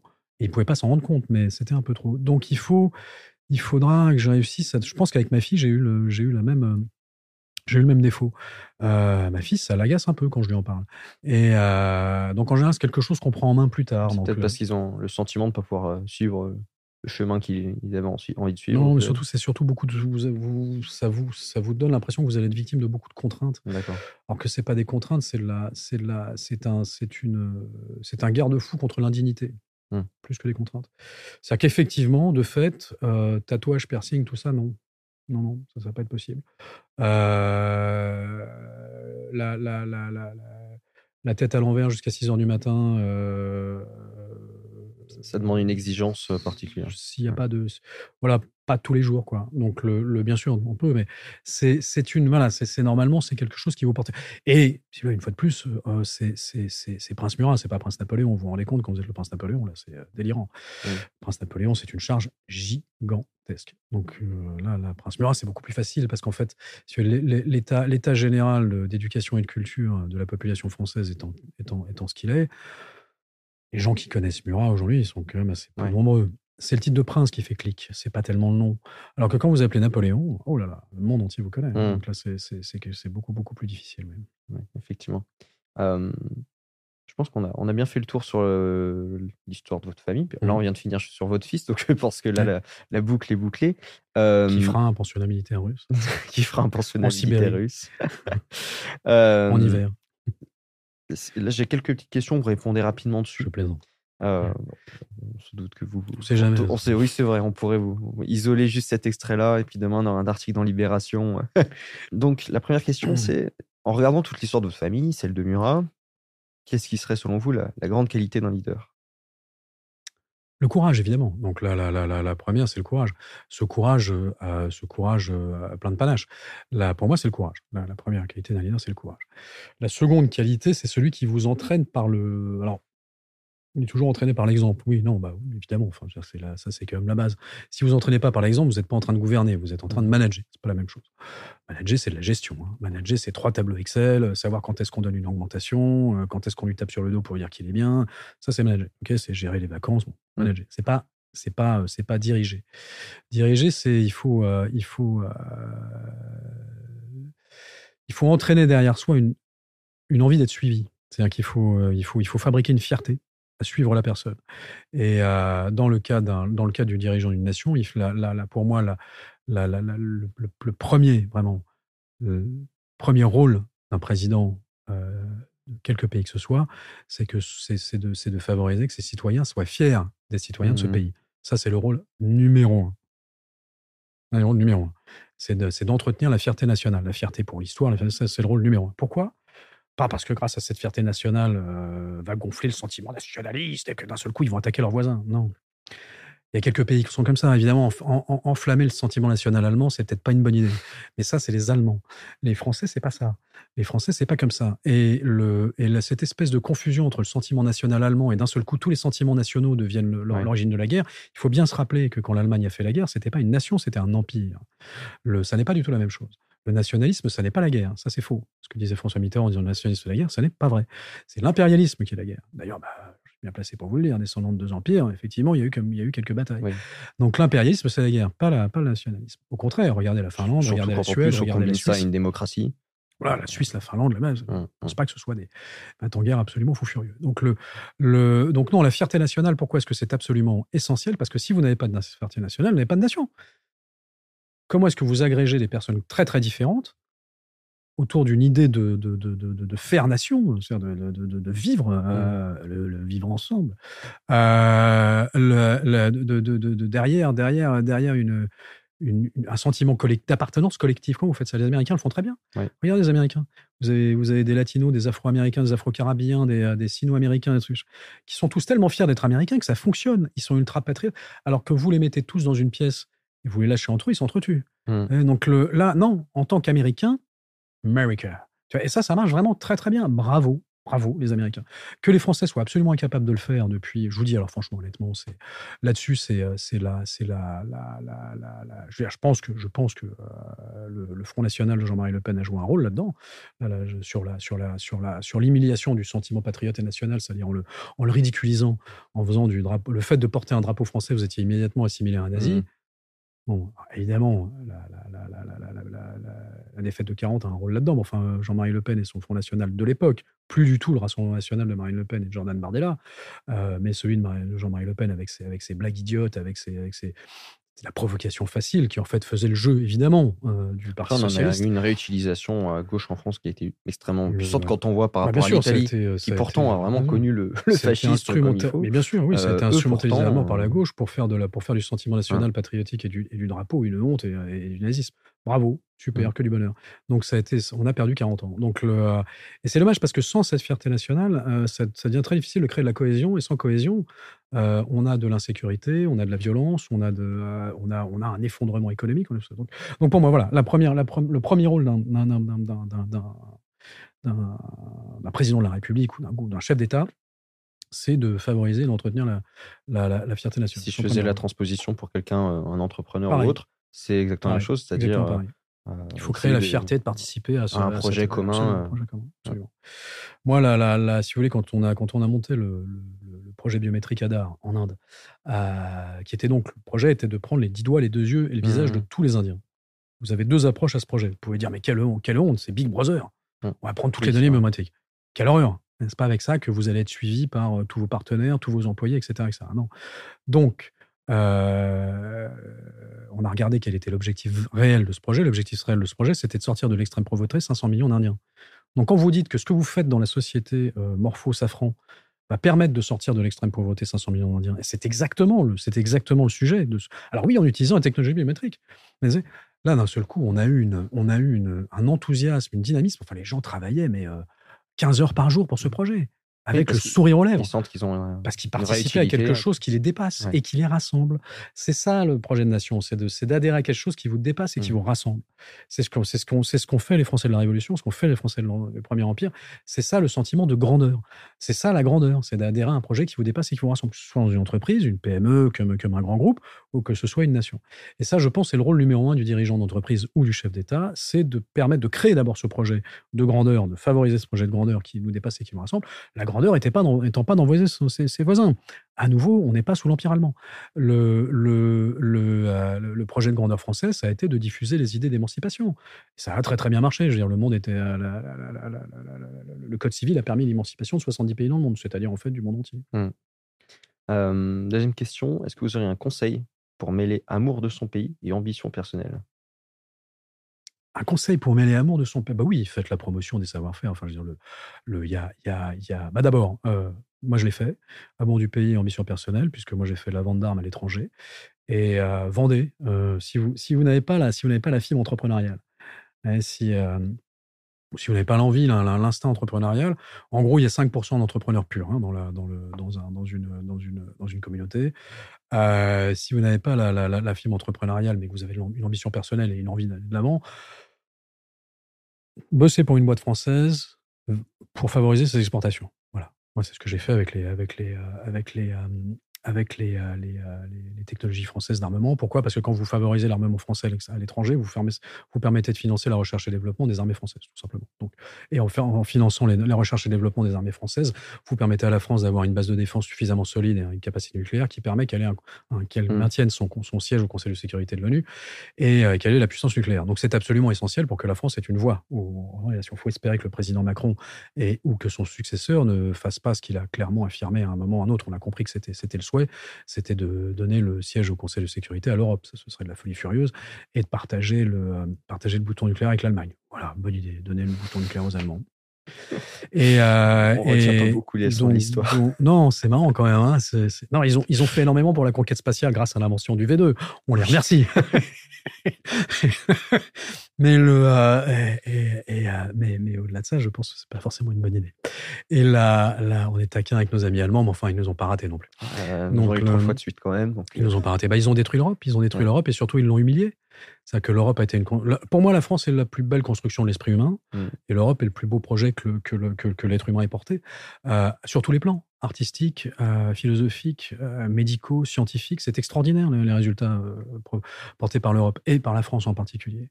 Qu'est-ce qui a détruit tout ça et qu'est-ce qui a humilié tout ça? L'impérialisme allemand. Donc, ne me demandez pas d'avoir la moindre sympathie pour l'impérialisme allemand, ça n'arrivera pas. Et le, euh, ils ont mis tout ça à la poubelle. C'est bon. Alors, ça a été transféré aux Américains, donc c'est pas complètement perdu. Les Américains en font des choses sur lesquelles ça nous énerve un petit peu parce que c'est je plus crois que nous. ça, mais- ça fait penser, je crois que c'est Churchill qui disait ça. Vérifiez dans les commentaires si jamais je me plante. Mais je crois que c'était peut-être Churchill. Euh, mais en tout cas, la citation, c'est celle-là. C'est pauvre Allemagne, trop petite pour le monde, trop grande pour l'Europe. Oui, c'est vrai. Ouais, je, suis- oui, je trouve ça tout à fait, euh, tout à fait. Bah, Churchill.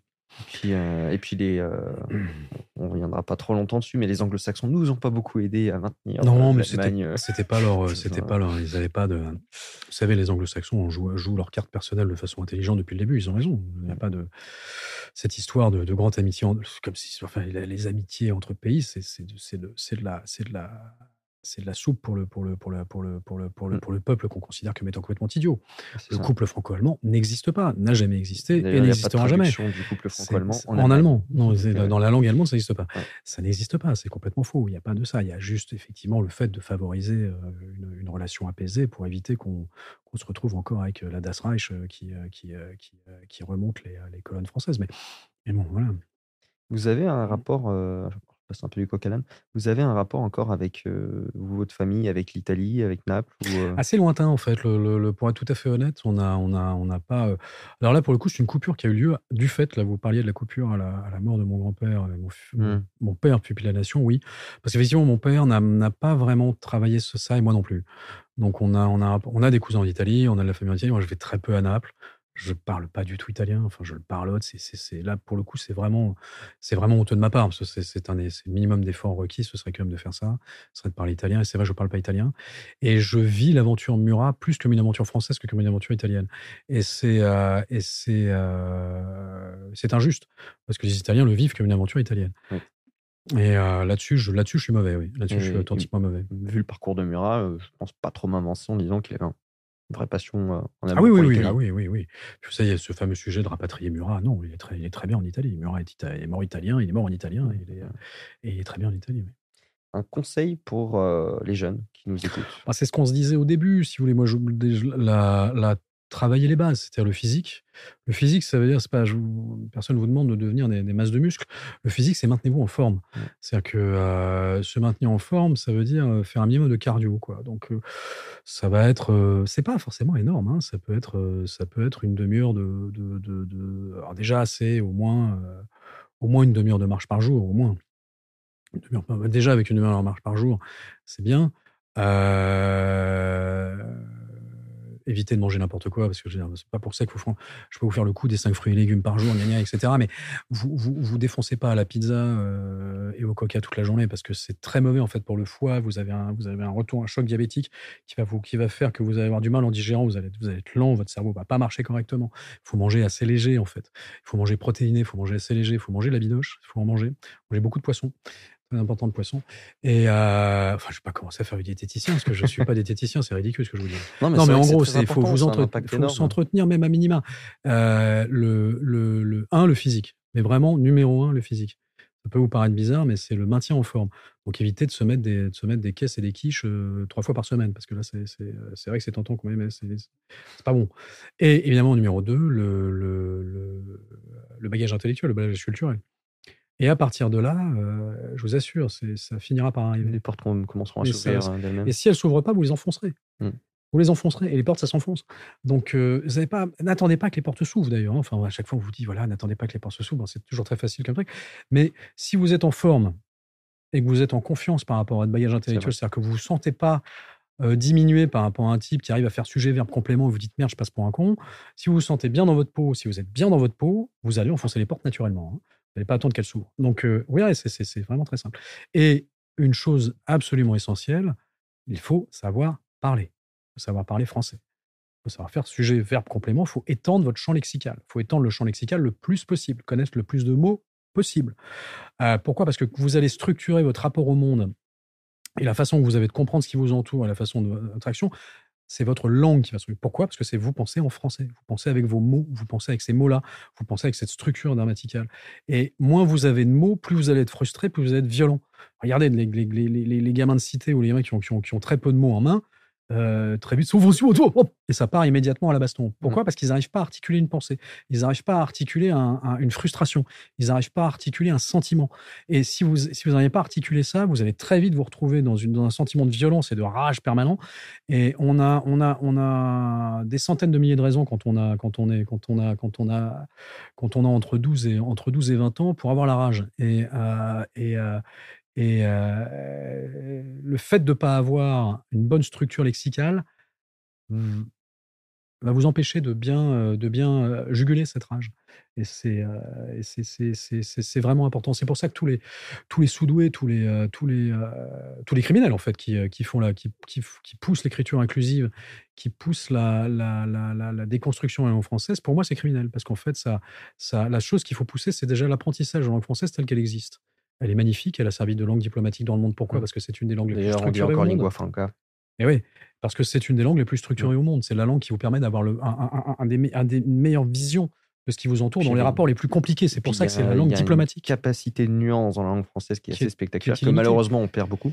Parce qu'on ne l'apprend plus. Et donc, je pense qu'avant de commencer à la déconstruire, à la, à la dégenrer, à la tout ce qu'on voudra, il faut déjà apprendre à la parler. Et ça, une fois que vous savez parler français correctement avec un gros champ lexical, et c'est pas compliqué, hein, prenez vous prenez la, vieille, la bonne vieille méthode la plus simple. Alors, soit vous lisez les classiques avec un dictionnaire, euh, soit tout simplement, tous les matins, vous ouvrez votre dictionnaire, vous prenez un mot, vous ne connaissez pas, vous l'apprenez. Alors, vous n'allez pas apprendre 365 mots par, par, an avec ça, parce que sur les 365, vous allez en retenir 10, mmh. ou 12, ou 15, ou 20. Mais vous allez voir, au fur et à mesure, vous en retirez de plus en plus. Et si vous avez un champ lexical qui passe de 300 à 2500 mots, les gens dans la salle vont vous respecter. On respecte en France les gens qui parlent correctement, les gens qui arrivent à articuler leur pensée. Et pour articuler sa pensée et articuler, il faut avoir un champ lexical et un vocabulaire. Donc, euh, quand on voit que la Sorbonne apprend l'écriture inclusive dans ses, dans ses, dans ses euh, publications administratives, c'est, bah, ça devrait être interdit, ça. C'est, de la folie furieuse. On est en train de faire énormément de mal à la, population en faisant ça. Donc, donc voilà. mais bon. Et, et je pense que Macron, par exemple, le président Macron, ne facilite pas beaucoup le, le, le, développement de la francophonie, puisque nommé à la tête de la francophonie une, une, ministre rwandaise certainement pleine de talent, mais qui ne parle pas français, c'est peut-être pas là, c'est peut-être pas l'idée de génie, si vous voulez. Donc, euh, en plus, un pays, le Rwanda, qui déteste la France, donc ça me paraît pas, ça me paraît pas absolument adapté. Donc, donc non, j'ai vraiment un apprenez à parler français et accumuler du vocabulaire, du vocabulaire, du vocabulaire. Et, euh, et si lire les classiques vous emmerde, euh, faites ça avec un dictionnaire. et puis, bah, pour terminer, c'est ce qu'on va demander à chaque fois à tous les invités, trois livres qui vous ont marqué. Alors ça, c'est très difficile de dire trois livres qu'on a marqués parce qu'après, ça dépend des domaines. C'est-à-dire que euh, je pense que si vous voulez vous faire une, euh, une culture politique, il faut impérativement lire euh, La double pensée de Jean-Claude Michéa, la, la, cause du peuple de, de Patrick Buisson et la, la, servitude volontaire de la Boétie. Je pense que c'est le minimum. Si vous, avez, lu ces trois-là, vous êtes pas mal. Après, puisqu'on parle de développement personnel, je pense que moi, il y a un, très beau livre que j'ai trouvé magnifique, c'est La puissance d'exister de Michel Onfray. Je trouvais ça très, très beau. C'est un livre très honnête, très authentique, La puissance d'exister de Michel Onfray. après, sinon, en littérature, bah, évidemment, Salammbô, Cyrano de Bergerac, Salammbô de Flaubert, Cyrano de Bergerac d'Edmond Rostand, 93 de Victor Hugo, Les dieux ont soif d'Anatole France, Les dieux ont soif. Déjà, le titre est absolument magique. Ça, je trouve ça, je trouve ça absolument superbe. Et pour le pour l'élévation pour le pour, l'élévation culturelle générale et intellectuelle générale, tout Régis Debray. Régis Debray, c'est magistral. Alors, à la rigueur, si vous voulez, si vous voulez réduire à un ou deux, il y a le Code Elglaive, ça c'est une mmh réflexion sur, le, sur le national. L'éloge des frontières, c'est très court, c'est superbe. Civilisation, magnifique, Régis Debray. Euh, non, Régis Debray, c'est le plus grand penseur européen, il n'y a absolument pas photo. Et euh, il dépasse de 37 euh, 000 pieds tous les, tous les, tous les intellectuels depuis, depuis 60 ans, mondialement. Hein. Et, et voilà, sinon Marcel Gaucher, c'est passionnant, Emmanuel Todd, les. Finkelkraut, moi j'ai beaucoup, de, beaucoup de sympathie pour Finkelkraut, je trouve que lui aussi a beaucoup de panache dans, son, dans son genre. Voilà pense que là, on est, on est large sur les trois. Euh, il y a de quoi faire. de toute ah, façon. Ah, si, les... évangiles et la foi au risque de la psychanalyse. Ça va vous paraître ah, curieux. De Françoise Dolto. J'aime pas du tout la psychanalyse de Françoise Dolto. Honnêtement, j'aime pas euh, la psychanalyse de Françoise Dolto, mais ces évangiles et la foi au risque de la psychanalyse, c'est des tout petits bouquins mmh où, elle où, elle, où, elle, euh, où elle lit les, les, les, paraboles et les évangiles sous le regard de la psychanalyse. Bah, c'est très, très intéressant anthropologie structurale de Lévi-Strauss aussi, mais c'est plus loin. Euh, ben dans ce cas-là, euh, donc sur le site, vous allez sur le site les bâtisseurs, les-bâtisseurs.yt comme YouTube. Euh, vous aurez, alors on n'aura pas tous les livres qui viennent d'être cités, on en mettra trois et à la limite on fera une petite liste de ceux qui ont été non, mis sur le site. Alors pourquoi est-ce qu'on a fait ça? C'est parce que la plupart du temps, quand on donne des mmh. livres à la fin, si on écoute en podcast ou ce genre de choses, eh ben on, oublie. Je ne pense pas que vous prenez tous votre petit calepin pour noter euh, tous les livres qui sont cités. Donc voilà, de toute façon, ils sont sur le site euh, de Les Bâtisseurs. vous pouvez les retrouver là euh, juste après. Voilà, quand vous aurez le temps, quand vous chercherez de la lecture, vous passez sur le site Les Bâtisseurs. écoutez, Merci beaucoup. Je vous en prie. C'est moi qui vous remercie. Ça a été, ça a été extrêmement intéressant. pour terminer, pensez bien à vous abonner. Vous mmh. activez aussi la cloche pour ne pas manquer les prochaines vidéos.